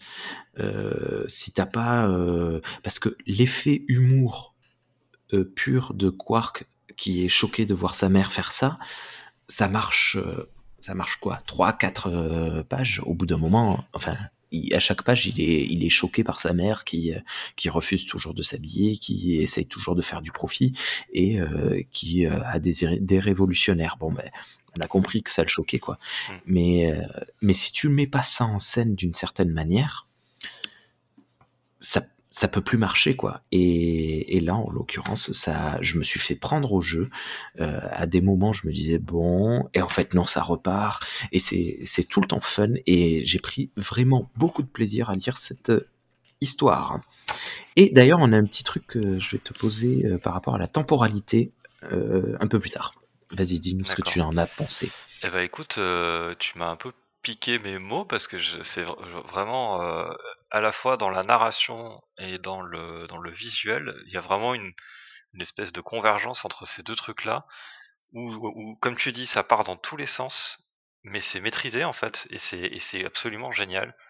Et il y a vraiment ce, ce côté complètement psychédélique euh, qui est annoncé par la couverture d'ailleurs. Hein, euh, voilà, et en même temps, à chaque, enfin presque c'est un peu une exagération mais presque à chaque case on a un style de, de, de dessin et une ambiance différente quoi. Ouais, et ça change tout le temps ça bascule tout le temps d'un côté à l'autre. C'est comme tu dis c'est c'est génial. C'est il y a vraiment un côté euh, expérimental en plus euh, parfois dans, dans les cases. Notamment je pense à une case où euh, bah, pendant qu'il pendant qu'il poursuit la pendant qu'il poursuit la, la, la femme qui, qui est avec sa cape là euh, il y a une case en fait où euh, on voit Quark en plan américain euh, de dos, où il est en train de tendre les bras parce qu'il essaye de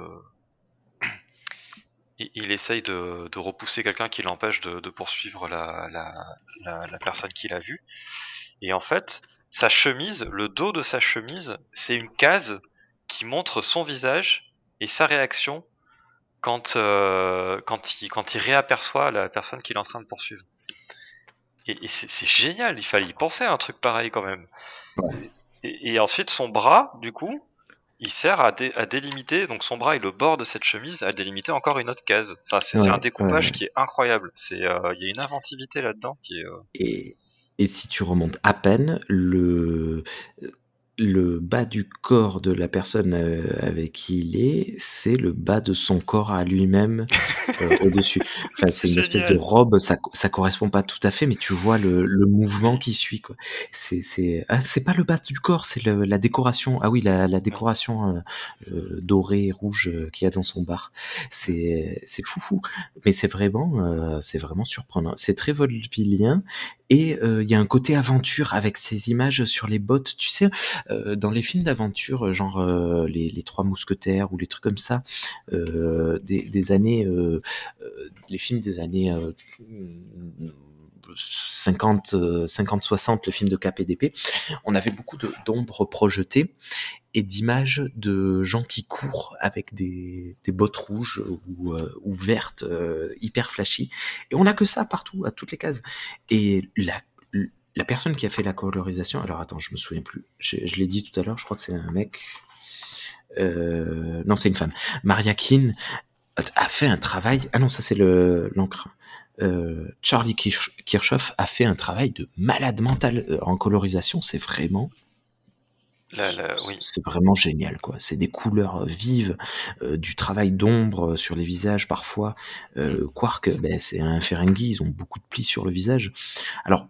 Ben c'est compliqué à dessiner un hein, donc euh, parfois les, les visages sont pas toujours hyper gracieux, mais d'autres fois c'est incroyable le, le, le niveau de détail euh, vraiment cool quoi.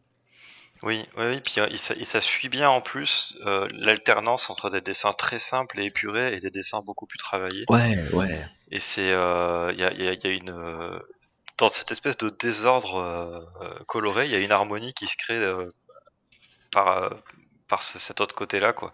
Ouais. Et c'est, euh, c'est- un, ouais, visuellement c'est un, c'est un, un, un sacré trip. hein.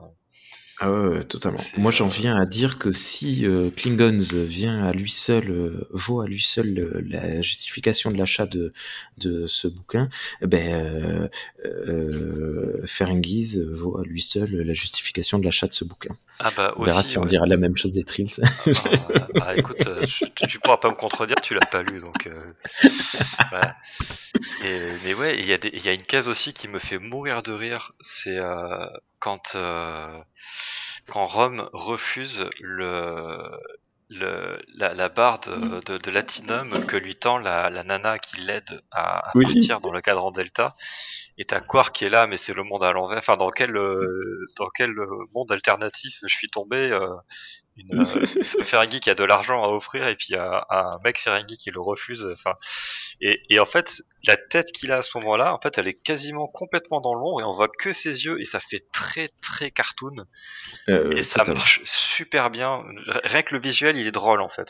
Ouais. Donc, Mais coup, de toute façon, c'est la blague derrière par dessus, c'est.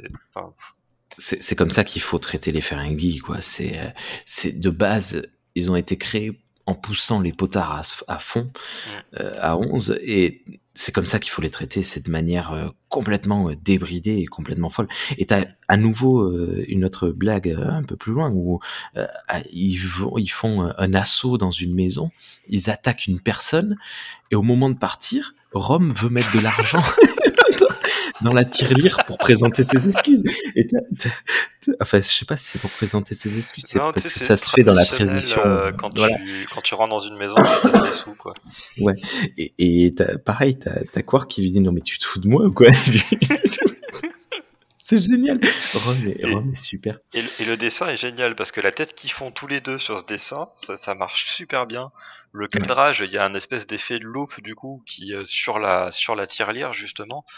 Ouais. Euh, ça et euh, enfin il, est- il super beau ce dessin aussi. Ouais. Il est super Et- beau, il, il est super bien pensé en tout cas.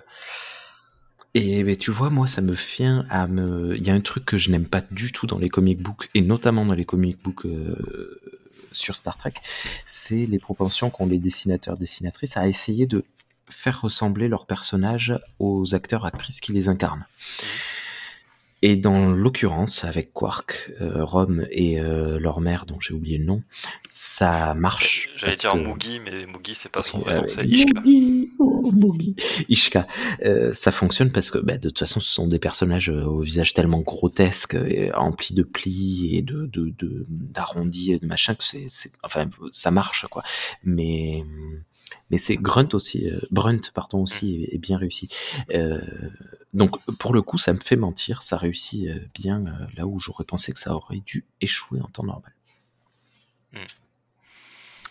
Et, euh, et au niveau du, ouais, pour le côté psychédélique, il y a toutes ces cases où il y a des, des, des, des- des lignes de dialogue qui sont avec ce- Ah ce- oui. cette forme Ouais. d'écriture psychédélique et qui marche super bien aussi. C'est génial.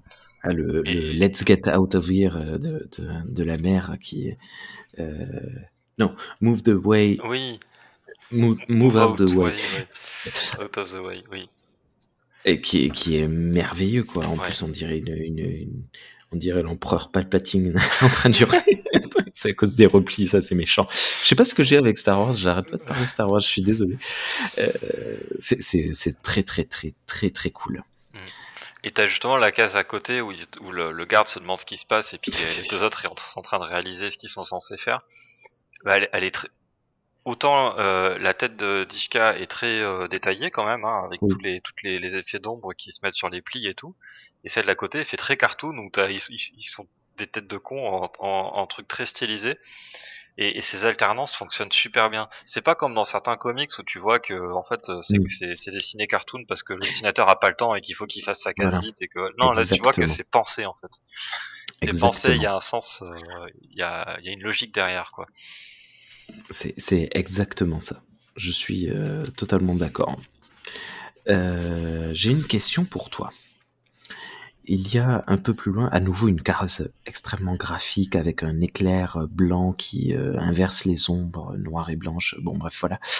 Dans laquelle Quark dit à, à Mugi, mais qu'est-ce que hum, qu'est-ce que le grand Nagus va faire de toi? Qu'est-ce qu'il va te faire? Et elle lui répond, ah, laisse-moi, euh, c'est mon problème, le grand Nagus, je, je m'en occupe, machin. Et il répond, mais what does that even mean? Qu'est-ce que ça veut dire? Parce que, à ton avis, cette histoire, elle se situe quand? Mais moi, je, pour moi, ça se situe euh, pendant que leur relation est encore secrète et que personne n'est au courant. Voilà. Je, je, moi, c'est clairement ce qui me vient en tête quand je vois cet échange. Parce qu'elle est tellement là, euh, t'inquiète, j'en fais mon, mon affaire du grand Nagus. Et le fait que Quark relève la chose, ça, enfin, ça veut clairement dire quelque chose, quoi. Ouais. Ouais, ouais. Bon, soit soit c'est à ce moment-là, soit c'est avant qu'ils soient ensemble, mais que euh, Ah, peut-être que- quoi. Ouais, Que, peut-être que que, le elle fait sait que... très bien qu'il est attiré par elle et que voilà, tu vois, ou un truc Mm. comme ça. Ouais. Enfin bon, de toute façon, en plus, ce couple est vraiment cool, je trouve, dans la, dans la série. Bon, bref, c'est... Euh, voilà. Et même de, de suite après, tu vois, à nouveau, elle est ultra stylisée, elle est extrêmement amaigrie, allongée, on dirait, euh, je, je sais pas, une, une, une elfe ou un truc comme ça. Quand elle vient Euh, par provoquer les gardes là, Ouais, ouais voilà, parce qu'elle Ah. est habillée, c'est ce qui est innommable. Ah mon dieu, elle est habillée c'est- toujours le, super drôle parce que les gardes sont tellement choqués qu'ils savent même plus comment réagir quoi. Et un truc que j'aime beaucoup, ils ont le, ils ont habillé les gardes Ouais. comme les Ferengi de The Last Outpost, donc la première apparition des Ferengi dans TNG, Oh, avec euh, cette espèce de fourrure euh, en, en bannière là, enfin en, pas en bannière mais en qui, qui vient sur le côté là en, en biais, voilà. recouvrent vu. qu'une épaule sur deux. Ils les ont habillés comme dans comme dans la première apparition de- des Ferengi dans, dans TNG. Et Et je il trouve y en que a c'est un très qui a un fouet. Hmm. Euh, Il y en a Ah, un qui a un fouet. euh, Alors si tu l'as, euh, ben dans la, la page où je parlais de, de Mugi qui disait je m'occupe du grand Nagus, Ouais, oui. tout en haut tu, as- tu en as deux gardes. Il y en a un qui a un fouet accroché à sa ceinture. Ah oui, ah génial. Ça c'est cool parce qu'en fait, dans, dans Oh, les ça, séries, des jamais- Ferengi comme ça, on en a jamais revu. Ouais, ouais. Et euh, enfin, euh, dans Enterprise, il y en a il y en a un qui a un foie énergétique, mais je crois pas qu'ils aient des vêtements comme ça. En même temps, c'est logique, ça se passe 100 ans avant, donc euh, enfin Mhm, 200 mhm. ans avant même. Donc euh, voilà. Mais euh, et en fait, euh, c'est vrai que les, les Ferengi de Deep Space Nine, ils sont plus habillés avec des vêtements Oui. beaucoup plus travaillés, soignés. Et je trouve ça bien de réconcilier les deux et de montrer qu'en fait, c'est bah, c'est plus les, les Ferengi euh, qui sont des, des militaires ou des gardes ou des voilà qui qui, qui ont ce, finalement cet uniforme quoi et c'est et ça se tient parce que les autres Ferengi qu'on a vus c'était des civils donc ça, ça montre qu'il y a simplement une différence de de, de, de vêtements entre les, les civils et les, et les militaires quoi Tout à fait. On- il faudrait peut-être un jour qu'on fasse une, une émission spéciale Ferengi parce que leur, leur société n'a pas de sens en fait. enfin, c'est oui, le capitalisme n'a pas de sens, mais euh, dans le sens qui, qui voudrait être garde chez les Ferengi, comment tu fais pour enfin pour euh, gérer un vaisseau spatial Ferengi, c'est pas possible. Tu tu peux pas avoir euh, enfin bon bref, c'est vu que c'est tous Oh, des c'est- apporteurs d'affaires, euh, enfin ils nous sont présentés comme tous des apporteurs d'affaires. Comment, pourquoi il y aurait des pilotes, pourquoi il y aurait des machinistes, enfin bon. bah parce qu'ils sont un pas assez doués pour le commerce bah c'est comme dans notre monde en fait hein. on est censé tous vouloir être des ultra riches qui ont des portefeuilles d'actions et et, euh, et tout ça puis euh, bah on a quand même des gens qui vident les poubelles parce qu'il faut parce que bah Hmm. Parce que voilà, c'est pourtant Ouais, leur travail à eux est plus important, mais ils sont moins payés. Ça c'est, un- on va pas rentrer dans ce débat ce soir, sinon on va pas s'en sortir. Mais, mais finalement, bah, de toute façon, pour moi les, les Ferengi, c'est une caricature de notre monde à nous. hein. Oui, oui, tout à fait. Non, mais c'est le but du Ferengi. C'est, aussi, c'est aussi une manière de montrer l'absurdité de notre monde. Ok. Euh, D'autres choses à dire sur ce magnifique numéro? Eh ben, oui, comme tu dis, l'histoire, elle aurait pu être. euh, Elle coule en elle-même euh, pour le principe, en fait. hein, voilà, euh, cette histoire d'émancipation féminine dans une dans une société ultra misogyne. Mais c'est vrai que bon bah quelque part, elle a pas spécialement de, de force provocatrice ou évocatrice, parce que heureusement notre société est quand même pas aussi misogyne que celle des Ferengi. Euh, mais c'est vraiment cette narration, cette manière de, de raconter le truc et cette manière de le montrer visuellement qui fait que ça, que ça marche bien. Et ça marche vraiment très bien. Quoi. elle, elle est quand même inspirée. C'était les Grecs anciens, non Qui dont les femmes n'avaient accès qu'à une seule pièce de la maison? Je sais pas. Je... Il, il me semble que c'était les Grecs anciens, euh, les Grecs. euh, Ok, bon, bref, les grands philosophes. J'ai pas de certitude là-dessus. Il- Par contre, il oui, le, le coup des tunnels, j'ai trouvé ça assez intéressant parce que C'est- l'invention du comics. Ouais.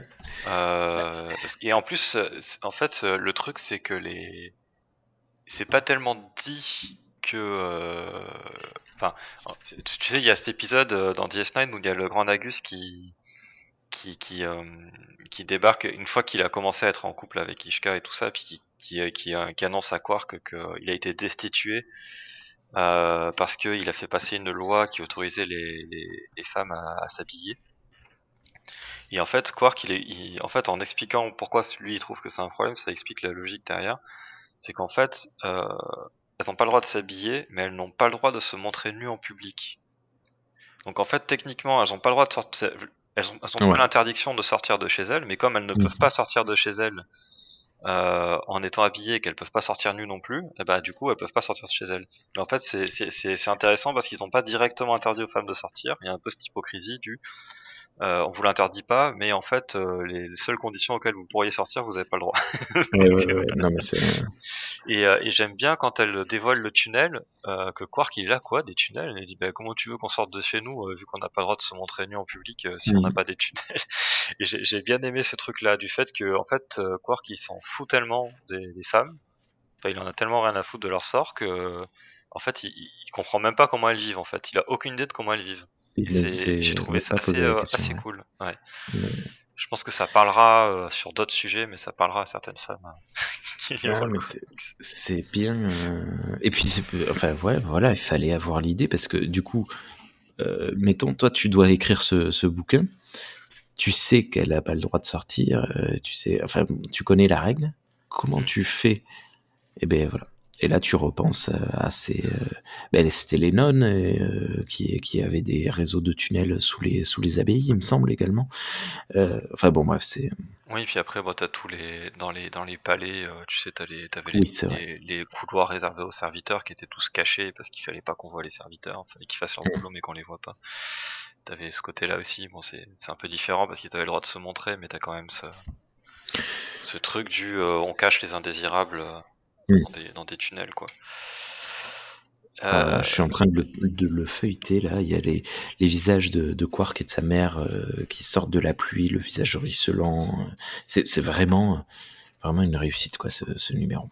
Ah ouais, ouais, ouais, vi- visuellement et tout, euh, la, la narration est cool, l'histoire est cool, tout est tout est cool. J'ai pas de autant euh, sur l'histoire des Klingons, j'avais des, des petits euh, du nitpicking, du nitpicking, on va dire, des défauts à, à trouver. Autant là, j'ai rien à dire là, en, en défaut et tant mieux. C'est ça me va très bien. Je veux plus d'histoires Bah, comme ça. Il y a peut-être, euh, ouais, non, oui, les, les deux, les deux femmes qui sont sauvées sont particulièrement belles. Voilà, Ah, j'ai pas fait attention. c'est un peu facile peut-être. Ah oui, bah, pu- peut-être. ouais. Enfin, belle euh, pour des Ferengis, évidemment, mais euh, la première, euh, tu sais, enfin, dans le sens où elles ont les traits très fins, quoi. Mm. La toute première et la deuxième. Mais bon, ça, ça, c'est- enfin, c'est parce que là, tu viens de dire, on va chercher, quoi. Mais c'est tout. Ouais, c'est pour Bon, trouver des défauts quoi. L'apparition de Quark euh, dans les dans la chambre de Rome euh, où il dit euh, greetings, on dirait euh, on dirait Nosferatu avec les, les doigts très longs, le- les oreilles qui font penser à des, des trucs de chauve-souris. Enfin bon, bah, c'est vraiment une réussite quoi. Moi je suis je- je me content. demande d'ailleurs, tu parles de Nosferatu, je me demande si, si c'est pas un peu volontaire. Parce qu'il y a une autre case, moi, qui me fait penser un peu à. À pas Nosferatu, mais à. à, à Dracula. Euh, c'est la, quand, euh, quand Brunt euh, ressort de la maison. Il a, il a son bras un peu relevé, euh, et ça fait un peu penser à quand Dracula il se, il se, il Quand il se cache recouvre avec sous sa cape, Ouais, ouais. ouais, c'est vrai. Bon, il a pas cape, Lugosi. mais euh, avec le, en plus avec le l'orage derrière et tout, il y a- ça crée une ambiance horrifique. euh, et, et la pose fait, fait un peu. euh, C'est complètement ça. Il a des doigts, pareil. Il, il fait, on voit un geste, machin. Non, non, mais c'est vraiment ça. ouais. Tout à fait. Ok. Bien. Eh ben écoute, euh, on a été un peu plus rapide, mais on a été dithyrambique dans le bon sens. Mm. Je sais pas si ça se dit comme ça. Alors, on va enchaîner avec euh, la troisième euh, œuvre de ce de cette euh, réussite qui est Star Trek Aliens, avec Trill, qui n'est pas au, pluriel. Ah ben Ferengi non plus n'était pas au pluriel. Il me semblait avoir lu. Ouais, il y a que. Klingons qui était au pluriel. ouais. C'est un peu con. Euh, écrit cette fois par Jody Hauser, dessiné par Henry, oh là là, euh, Prazetia et Rafael Pérez Granados, et colorisé par DC Alonso. Voilà, et donc, euh, bah, comme tu l'as pas lu, il faut que je me débrouille. Ouais, je- en plus je me Non, suis non, étouffé, donc je, je pouvais plus de- parler. Il n'y a pas de souci. Euh, donc en fait, on suit euh, l'histoire d'une euh, d'une trill archéologue. Alors déjà, rien que... Attends, parce que rien que là, là tu m'as vendu le- l'histoire. Euh, les rares trilles que l'on voit sont soit des scientifiques, soit des, euh, des gardiens euh, un peu religieux des, des larves. Euh, enfin, je, je parle des trilles qui sont... si on voit deux trois trilles qui qui, n'ont- qui ne sont pas comment? Qui ne sont pas des en symbiose. en symbiose, mais ils ont pas, je sais plus, ils sont tellement mis de côté qu'ils sont pas très importants. Donc, donc rien que là, un trill archéologue, tu vois. Après, Ah ouais Et puis c'est très logique. hein. Oui, non, ouais, oh, ouais, non, mais enfin, dis pas des archéologues qui sont pas scientifiques. Tu non, non, mais c'est pas, pas ce que je voulais dire, mais science, euh, science, euh, science, euh, oh là là, oui, euh, science mathématicienne. Euh, euh, voilà, mathématiques, tout ça, oui. oui. Et un trill, si tu réfléchis trois minutes, les trills avec leur histoire qui est euh, euh, tellement millénaire, Mm. des trills archéologues, Oui. des trills Euh, archéologues. Après, elle est, Thierry euh, elle est xéno-archéologue. Hein. Elle, elle, est- elle, elle fait pas Ah. d'archéologie sur, euh, sur la, la planète des Ah bah, bah, l'archéologie on s'en fout. Ok, c'est de la merde. Allez, c'est bon. on passe à autre chose. Alors, euh, je sais pas comment résumer l'histoire. En fait, le truc, c'est alors.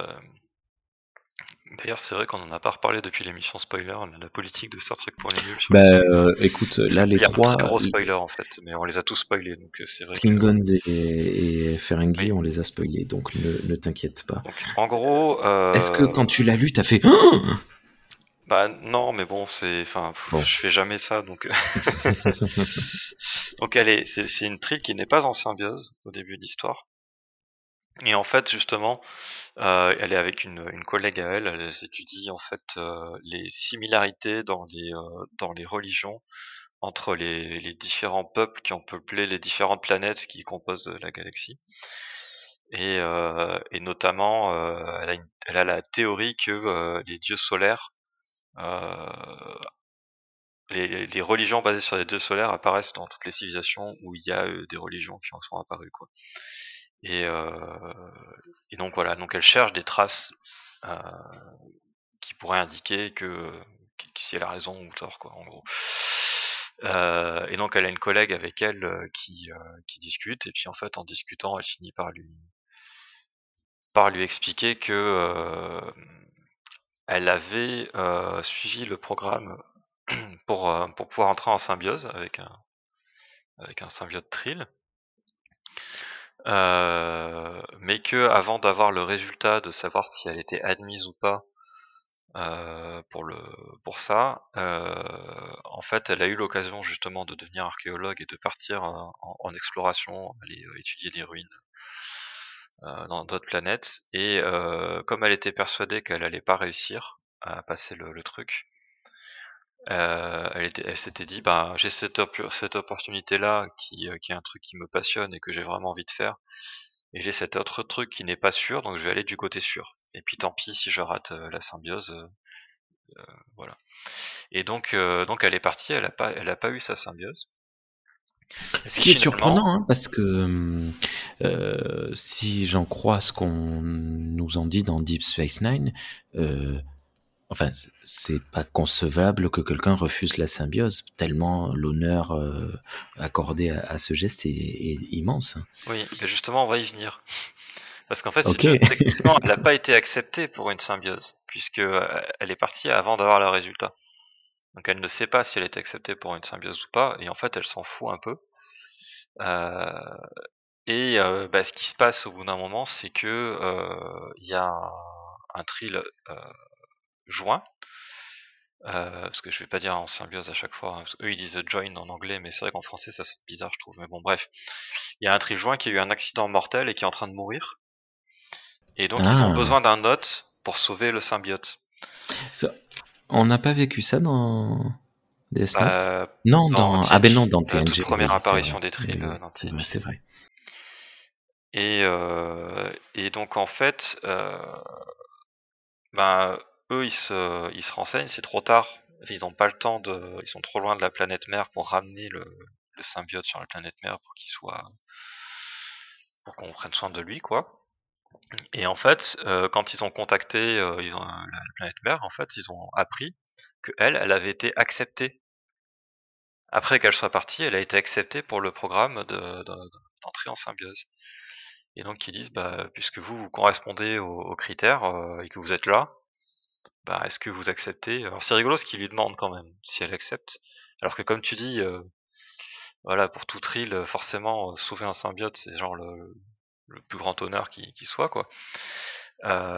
Donc, mais il lui pose la question, et donc elle dit, bah oui, évidemment, je suis d'accord. euh. Et en fait, on voit ses pensées, c'est écrit dans ses pensées. Elle dit, n'importe quel trill qui se respecte dirait oui, quoi. voilà. Et, euh, et donc voilà. Donc elle, elle entre en symbiote avec, en symbiose avec euh, avec celui-là. Et en fait, comme il est encore sous le choc de l'accident, le symbiote, euh, le- sa personnalité ne fusionne pas tout de suite avec le symbiote. D'autant qu'elle n'a pas terminé l'entraînement parce qu'elle est partie un peu avant la fin. Hmm. Mais, euh, mais euh, les, les médecins Trill lui expliquent que c'est surtout parce que pour cette raison-là, quoi, parce que le symbiote est sous le choc et qu'il faut qu'il se remette un peu du, choc avant de, avant de pouvoir vraiment fusionner avec, avec elle. Et, euh, donc elle continue ses recherches, on, on, la voit continuer ses recherches avec ses, potes, mais elle commence à avoir des flashs et des hallucinations qui sont en fait des, résurgences de la mémoire du symbiote. Et donc ça, ça, tourne un peu avec ça, et en fait, une fois sa mission terminée, elle retourne sur Trill, elle en parle aux, aux bah justement aux espèces de, religieux là qui sont dans les dans les caves où il y a les, symbiotes qui, vivent euh, dans les, dans les bassins là. Et euh, il lui dit que bah faut pas s'inquiéter, ça va s'arranger en gros.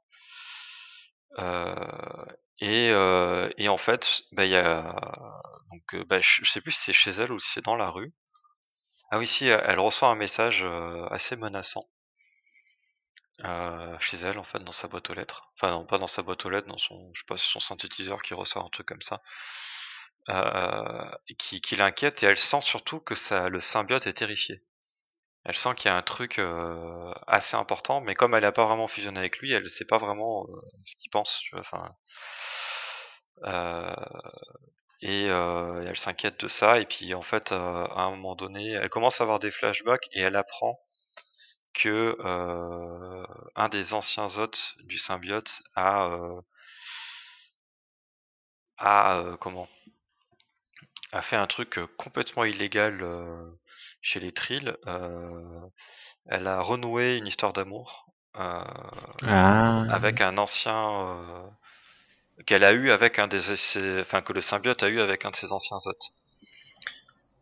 Voilà. Ouais, ce qui était arrivé à Jazia Dax. Voilà, tout à fait. Et en fait, de cette deuxième donc cette, de, ce, de, ce, de cette deuxième histoire d'amour entre, entre symbiotes qui ont, qui ont eu des êtres différents, euh, est né un enfant. Voilà. Et donc elle apprend ça, et elle est là, euh, c'est chaud, parce que si ça se trouve, la personne qui, euh, qui m'a envoyé le message de menace le sait, et euh, va se servir de ça contre moi, quoi. Elle dit, même, moi, même si moi j'y suis pour rien, je, je... mais bon, voilà, c'est les lois Trill. Ouais, ouais, tout à fait. Et, et donc bon, elle flippe un peu, et puis en fait, euh, à un moment donné, elle est dans la rue et il y a un type avec une épée qui débarque et qui la poursuit. Et elle, euh, en fait, le symbiote, euh, la, peur du symbiote est trop forte et, et du coup, elle s'enfuit. Et il y a une course poursuite qui se fait pendant un petit moment. Et puis elle, à un moment donné, elle est là et elle essaye de rassurer le symbiote. Et elle lui dit non, non, mais ça sert à rien de courir. Tu l'as déjà fait plusieurs fois, ça n'a pas marché. Donc là, maintenant, il faut s'arrêter et il faut se confronter à, à cette personne. Quoi. Il faut se battre qu'elle attrape une barre de fer qui traînait par là, et puis euh, elle arrive à convaincre le symbiote de pas se laisser complètement emporter par sa peur. Et, euh, et puis euh, elle prend cette barre de fer et elle est là en mode allez je t'attends, on y va quoi. Et en fait, c'est là que le twist arrive. En fait, le, le gars qui la poursuit, c'est son fils. Oh, tan tan Enfin, c'est le fils de l'ancien hôte du symbiote. Voilà. Et, euh, et en fait, au moment de se battre, euh, elle ressent en fait que le, le, symbiote, il a toujours de l'amour pour son fils. Malgré tout ce qu'il lui a fait, euh, malgré bah tout, ouais. tout, ce qu'il a fait aux autres intermédiaires qu'il y a eu entre le moment où il a eu ce, cet enfant et, et, et elle, il continue à l'aimer quoi, malgré ça. Et, et en fait, le fils, lui, il est persuadé que qu'en fait c'est à cause du symbiote que son père est mort. Voilà, ce qui n'est pas le mmh. cas, mais en fait son père est tombé malade pas longtemps après qu'il ait fusionné avec le, le symbiote. Pas longtemps, après sa naissance aussi. Enfin c'est, lui il pense que c'est lié au symbiote, ce qui est pas le cas en fait. Et, euh, en fait, euh, elle arrive à lui faire comprendre que en fait, euh, ben, son père il est dans, il, a fusionné avec le symbiote et donc il a fusionné avec elle aussi et avec tous les autres précédents et que tous les autres qu'il a torturés et tués avant elle, bah en fait il a fait subir ça à son père, alors que lui il pensait le venger. Et euh, voilà donc euh, donc finalement bah lui au final il, arrête d'essayer de, la torturer de la tuer et euh, il tombe un peu il s'effondre quoi hein, en réalisant ce qu'il a fait. Et ça se termine un peu là-dessus quoi c'est-à-dire que elle elle le prend dans ses bras et l'enveloppe de, de, cet amour paternel qui vient du qui vient du père. Et puis en fait après bah il est il est récupéré par la sécurité il est emmené on sait pas trop où mais on suppose dans un, truc de réhabilitation enfin voilà. Mmh. pour pour qu'il pour qu'il gère un peu son ses problèmes de violence.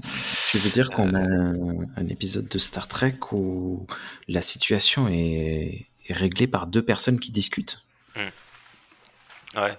Incroyable. C'est ça pas incroyable, euh, non. Il y a plein de séries où ça arrive, mais c'est vrai que ça fait longtemps que c'était pas arrivé, quoi. Et voilà, puis ça se termine là-dessus, où elle se demande comment, comment est-ce qu'il va devenir et tout ça, puis elle repart euh, pour faire de l'archéologie, quoi. Voilà.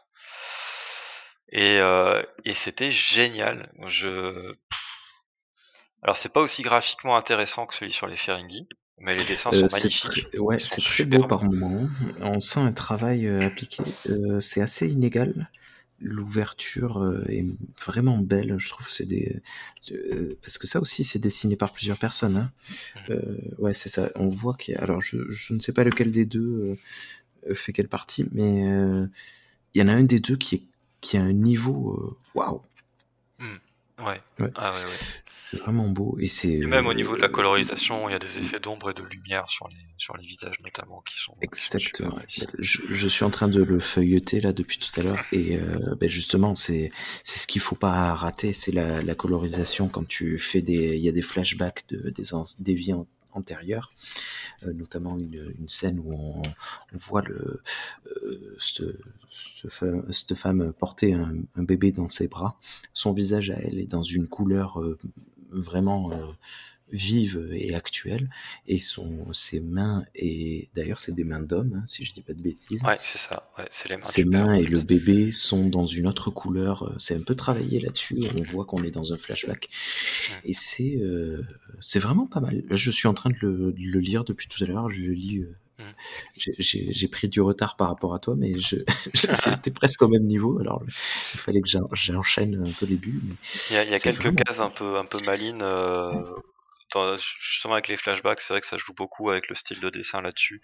Uh-huh. Il y a une case notamment où on voit la, donc un des autres qui était une, une chanteuse qui, qui, est sur scène, qui tient un micro en l'air, euh, et t'as as le public derrière, et c'est extrêmement stylisé c'est tout en ombre, mais en même temps, il y a des effets de lumière, il y a des effets de reflets, il y a...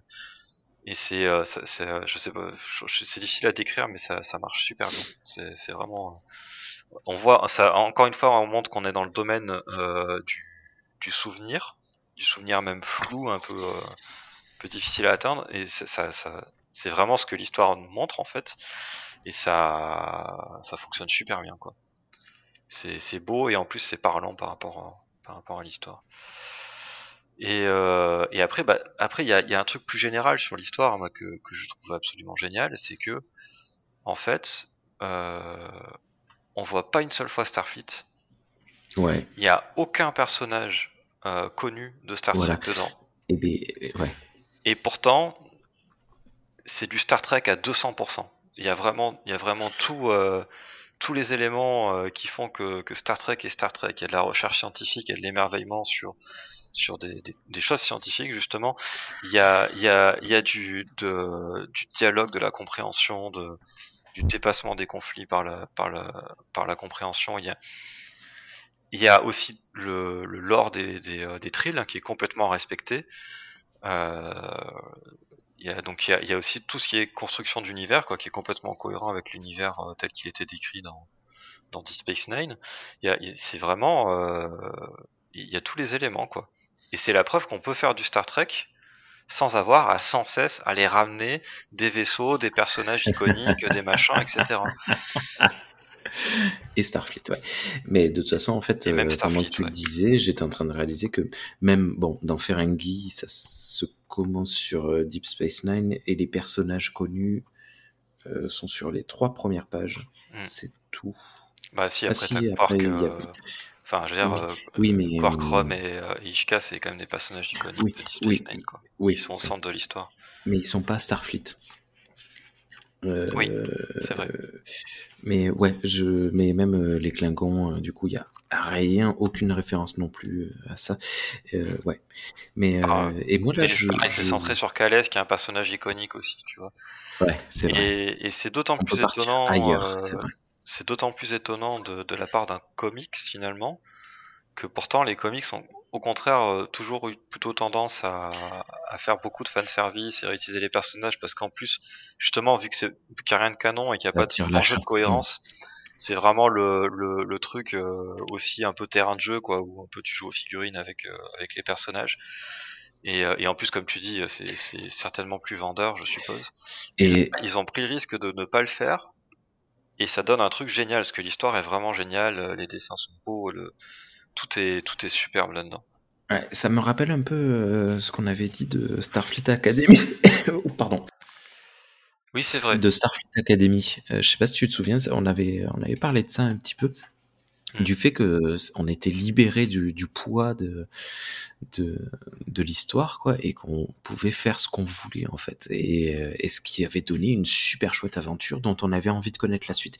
Ben là, moi, j'en suis, euh, euh, j'en suis à peu près à la moitié, un peu moins de la moitié, Mhm. mais j'ai envie de connaître la suite et je suis triste que ce soit un one shot, tu vois. Ouais, euh, oui, ouais, oui, c'est vrai, c'est vrai. C'est vrai que cette thrill, en- ça pourrait être intéressant de voir d'autres histoires avec elle. Ouais. Le personnage est assez marquant et, euh, et puis du coup, elle a, elle est- a une personnalité très forte. Quoi, Surtout, et puis, euh, elle a une particularité, tu vois. Ok, c'est une, ar- une, une archéologue, mais euh, pourquoi elle est aussi mastoc? On la voit très souvent en débardeur. Elle est, elle a des muscles de malade mental. Pourquoi Ça, euh, c'est parce que tu connais est pas d'archéologue dans la vie.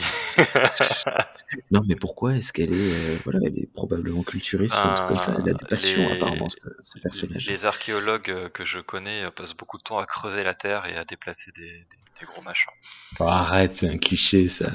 Bah non, non, justement, le cliché c'est Indiana Jones. Euh, en vrai, c'est plus des ouvriers du BTP que, que des gens qui. Ah ouais? Bah ouais, Ah, ouais. Moi, je pensais que c'était des gens qui lisaient beaucoup de livres et qui, qui passaient. Ok. Ok, bon, bah d'accord. Surtout que là, elle est xéno. euh, Ouais, bon. Surtout que là, elle est xéno-archéologue, donc euh, elle doit porter des pierres de différentes densités. Après, euh, bon, euh, en vrai, ça colle pas parce que c'est le futur. Ils ont des trucs anti-gravité. ils doivent- peuvent creuser la terre Ouais, avec, avec des moyens technologiques. bon, voilà. c'est vrai, c'est vrai. Euh, ah, si un petit défaut, c'est qu'elle est un peu trop sexualisée des fois. Là, Il y a une- ou deux cases où, euh, genre, le dessinateur, tu vois qu'il a passé beaucoup trop de temps sur ses fesses. Euh, Pardon. c'est euh, bon. c'est un petit, mais c'est, il y en a pas tant que ça, mais il y en a. Voilà. S'il faut trouver un défaut, c'est celui-là. Mais à part ça, vraiment, ben, cette histoire vaut à elle seule euh, l'achat de Star Trek Aliens. Écoute, euh, c'est merveilleux. Je suis extrêmement heureux. Euh, sa chambre est très japanisante. Je suis dans sa chambre, il y a une carpe koi et un décor façon jardin japonais. Oui, c'est vrai que ça m'a un peu, ça m'a un peu parlé aussi. Je me suis dit ouais, ça fait, ça fait bizarre sur un truc, sur Trill en plus. enfin, Mm. Après, En bon, elle elle est est- euh, xéno-archéologue, donc peut-être que cette époque, lui, l'histoire de l'humanité lui plaît, mais bon, Oui, oui, c'est vrai. c'est dommage. vrai. Mais, euh, mais voilà, c'est, c'est moi des histoires comme ça, j'en veux plus. Et je pense qu'il y a vraiment matière dans l'univers de Star Trek à faire des histoires comme ça, c'est-à-dire qui se détachent, euh, qui se détachent des, des carcans, euh, on va dire. euh, je sais même pas comment dire en fait. Juste qui sortent du cadre, voilà. Des histoires qui sortent du cadre pour raconter quelque chose avec les mêmes, euh, la même manière de raconter les histoires, avec les mêmes thématiques, mais avec un contexte et un cadre différent. Et des personnages nouveaux, uniques, et qui sont... Bon, bien écrits, euh, ça c'est peut-être trop demandé, mais voilà, il y, a matière de faire vraiment des, euh, des histoires comme ça, et il y a, y de quoi, l'univers de Star Trek, il est gigantesque. Il y a des, y a des tas de, tas de, peuples et de coins qui ont été assez peu explorés euh, dans, Star Trek. Des, personnages intéressants à créer. Il y, a, tout ce qu'il faut en termes de, de, de géopolitique et de et d'événements qui se passent au niveau au niveau interplanétaire. Il y y a y a de quoi faire quoi. Et euh, c'est pour ça que je trouve ça toujours triste et que aussi je me plains aussi de ce côté euh, Member Berries, euh, etc. dans dans les productions euh, audiovisuelles actuelles, c'est que c'est dommage en fait de tout le temps tourner en rond et de tout le temps euh, retourner sur les mêmes trucs parce qu'il y a vraiment on peut faire du nouveau du vraiment nouveau en fait de, Ouais. voilà et cette Tout histoire elle le prouve et elle le prouve de manière extrêmement belle et réussie Ouais, ouais, je, je suis euh, de, de ce que j'en ai lu, je suis, euh, je suis euh, 100% d'accord. Ok. Euh, Est-ce que tu as d'autres choses à dire, euh, que ce soit sur Trill ou sur le bouquin en entier? Bah écoute, c'est une super surprise. Moi, je j'avais lu l'histoire avec Calès euh, au moment de sa sortie euh, en, en magazine, quoi. Euh, et euh, j'avais bien aimé, voilà. Mais finalement, c'est celle que j'aime le moins des trois, même si elle est cool. et euh, et euh, du coup, j'ai lu les deux autres parce que tu m'as dit qu'on allait faire une émission dessus, et je me suis dit bah tiens, voilà, je je vais les trouver en numérique et je vais les lire. Et, euh, et Ouais. je- c'est une super surprise, quoi. Vraiment, je m'attendais pas à ce que ça soit aussi bon. Ouais. Pourtant, j'aime bien, j'en ai lu pas mal des comics Star Trek. Il y en a plein que j'ai beaucoup aimé. Mais là, c'est le, le- celui sur les Ferengi, peut-être euh, mon préféré, celui sur les Trill, hein, vraiment à 100%. Même si celui sur les Ferengi est génial, c'est vraiment il est génial. Mhm. Mais je pense que c'est maintenant, c'est un de mes comics euh, Star Trek préférés, quoi. Voire peut-être mon comic Star Trek préféré. Euh, Je, je suis un peu dans l'emphase, mais euh, il m'a, il m'a, il m'a pris au dépourvu. Je m'attendais pas à un truc aussi cool. Euh. Et, euh, c'est pareil avec les Ferengi. hein, Je m'attendais pas à un truc aussi cool. Ils sont, c'est, vraiment des histoires. euh, euh, J'ai vraiment une grosse surprise très agréable. Voilà. Je veux plus de comics comme ça. Ah, écoute, le message est passé. IDW, euh, faites des choses. Je me souviens plus du, du mec euh, qui chapeaute un peu tous les comic books euh, Star Trek chez IDW. Euh, on en a parlé lors de, du dernier enregistrement, Matou l'a cité. Et là, il n'apparaît pas. Donc, euh, c'est la preuve que. Faut, faites sans lui, c'est très bien. Je retrouverai son nom, tant pis. J'en j'en parlerai une autre fois. Ok. Bah écoute, merci beaucoup. Moi, je, je partage ton avis. Je, suis, je, je ne peux que conseiller très vivement la lecture de cet ouvrage. Ça s'appelle Star Trek Aliens.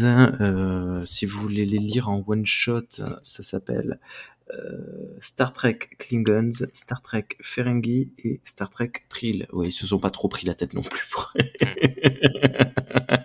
pour les, les titres. Mais euh, voilà, c'est IDW qui fait ça et c'est à lire. Bah écoute, merci beaucoup euh, Thierry pour cette, euh, cette émission. C'était un, un plaisir d'enregistrer avec toi. Ah ben, merci également. Ouais, je, suis- c'est- je suis content d'être de retour là. En plus, surtout, surtout avec des, avec des trucs aussi bien. J'espère qu'il y en aura d'autres des comme ça. je, je- je pense, j'espère. On continuera. Euh, à très bientôt parce qu'on a prévu un autre enregistrement dans, dans peu. Euh, et à toutes et à tous, euh, bonne journée, bonne soirée, quoi que vous soyez en train de faire, passez un bon moment. Et euh, à bientôt. Ciao. À bientôt. Crop.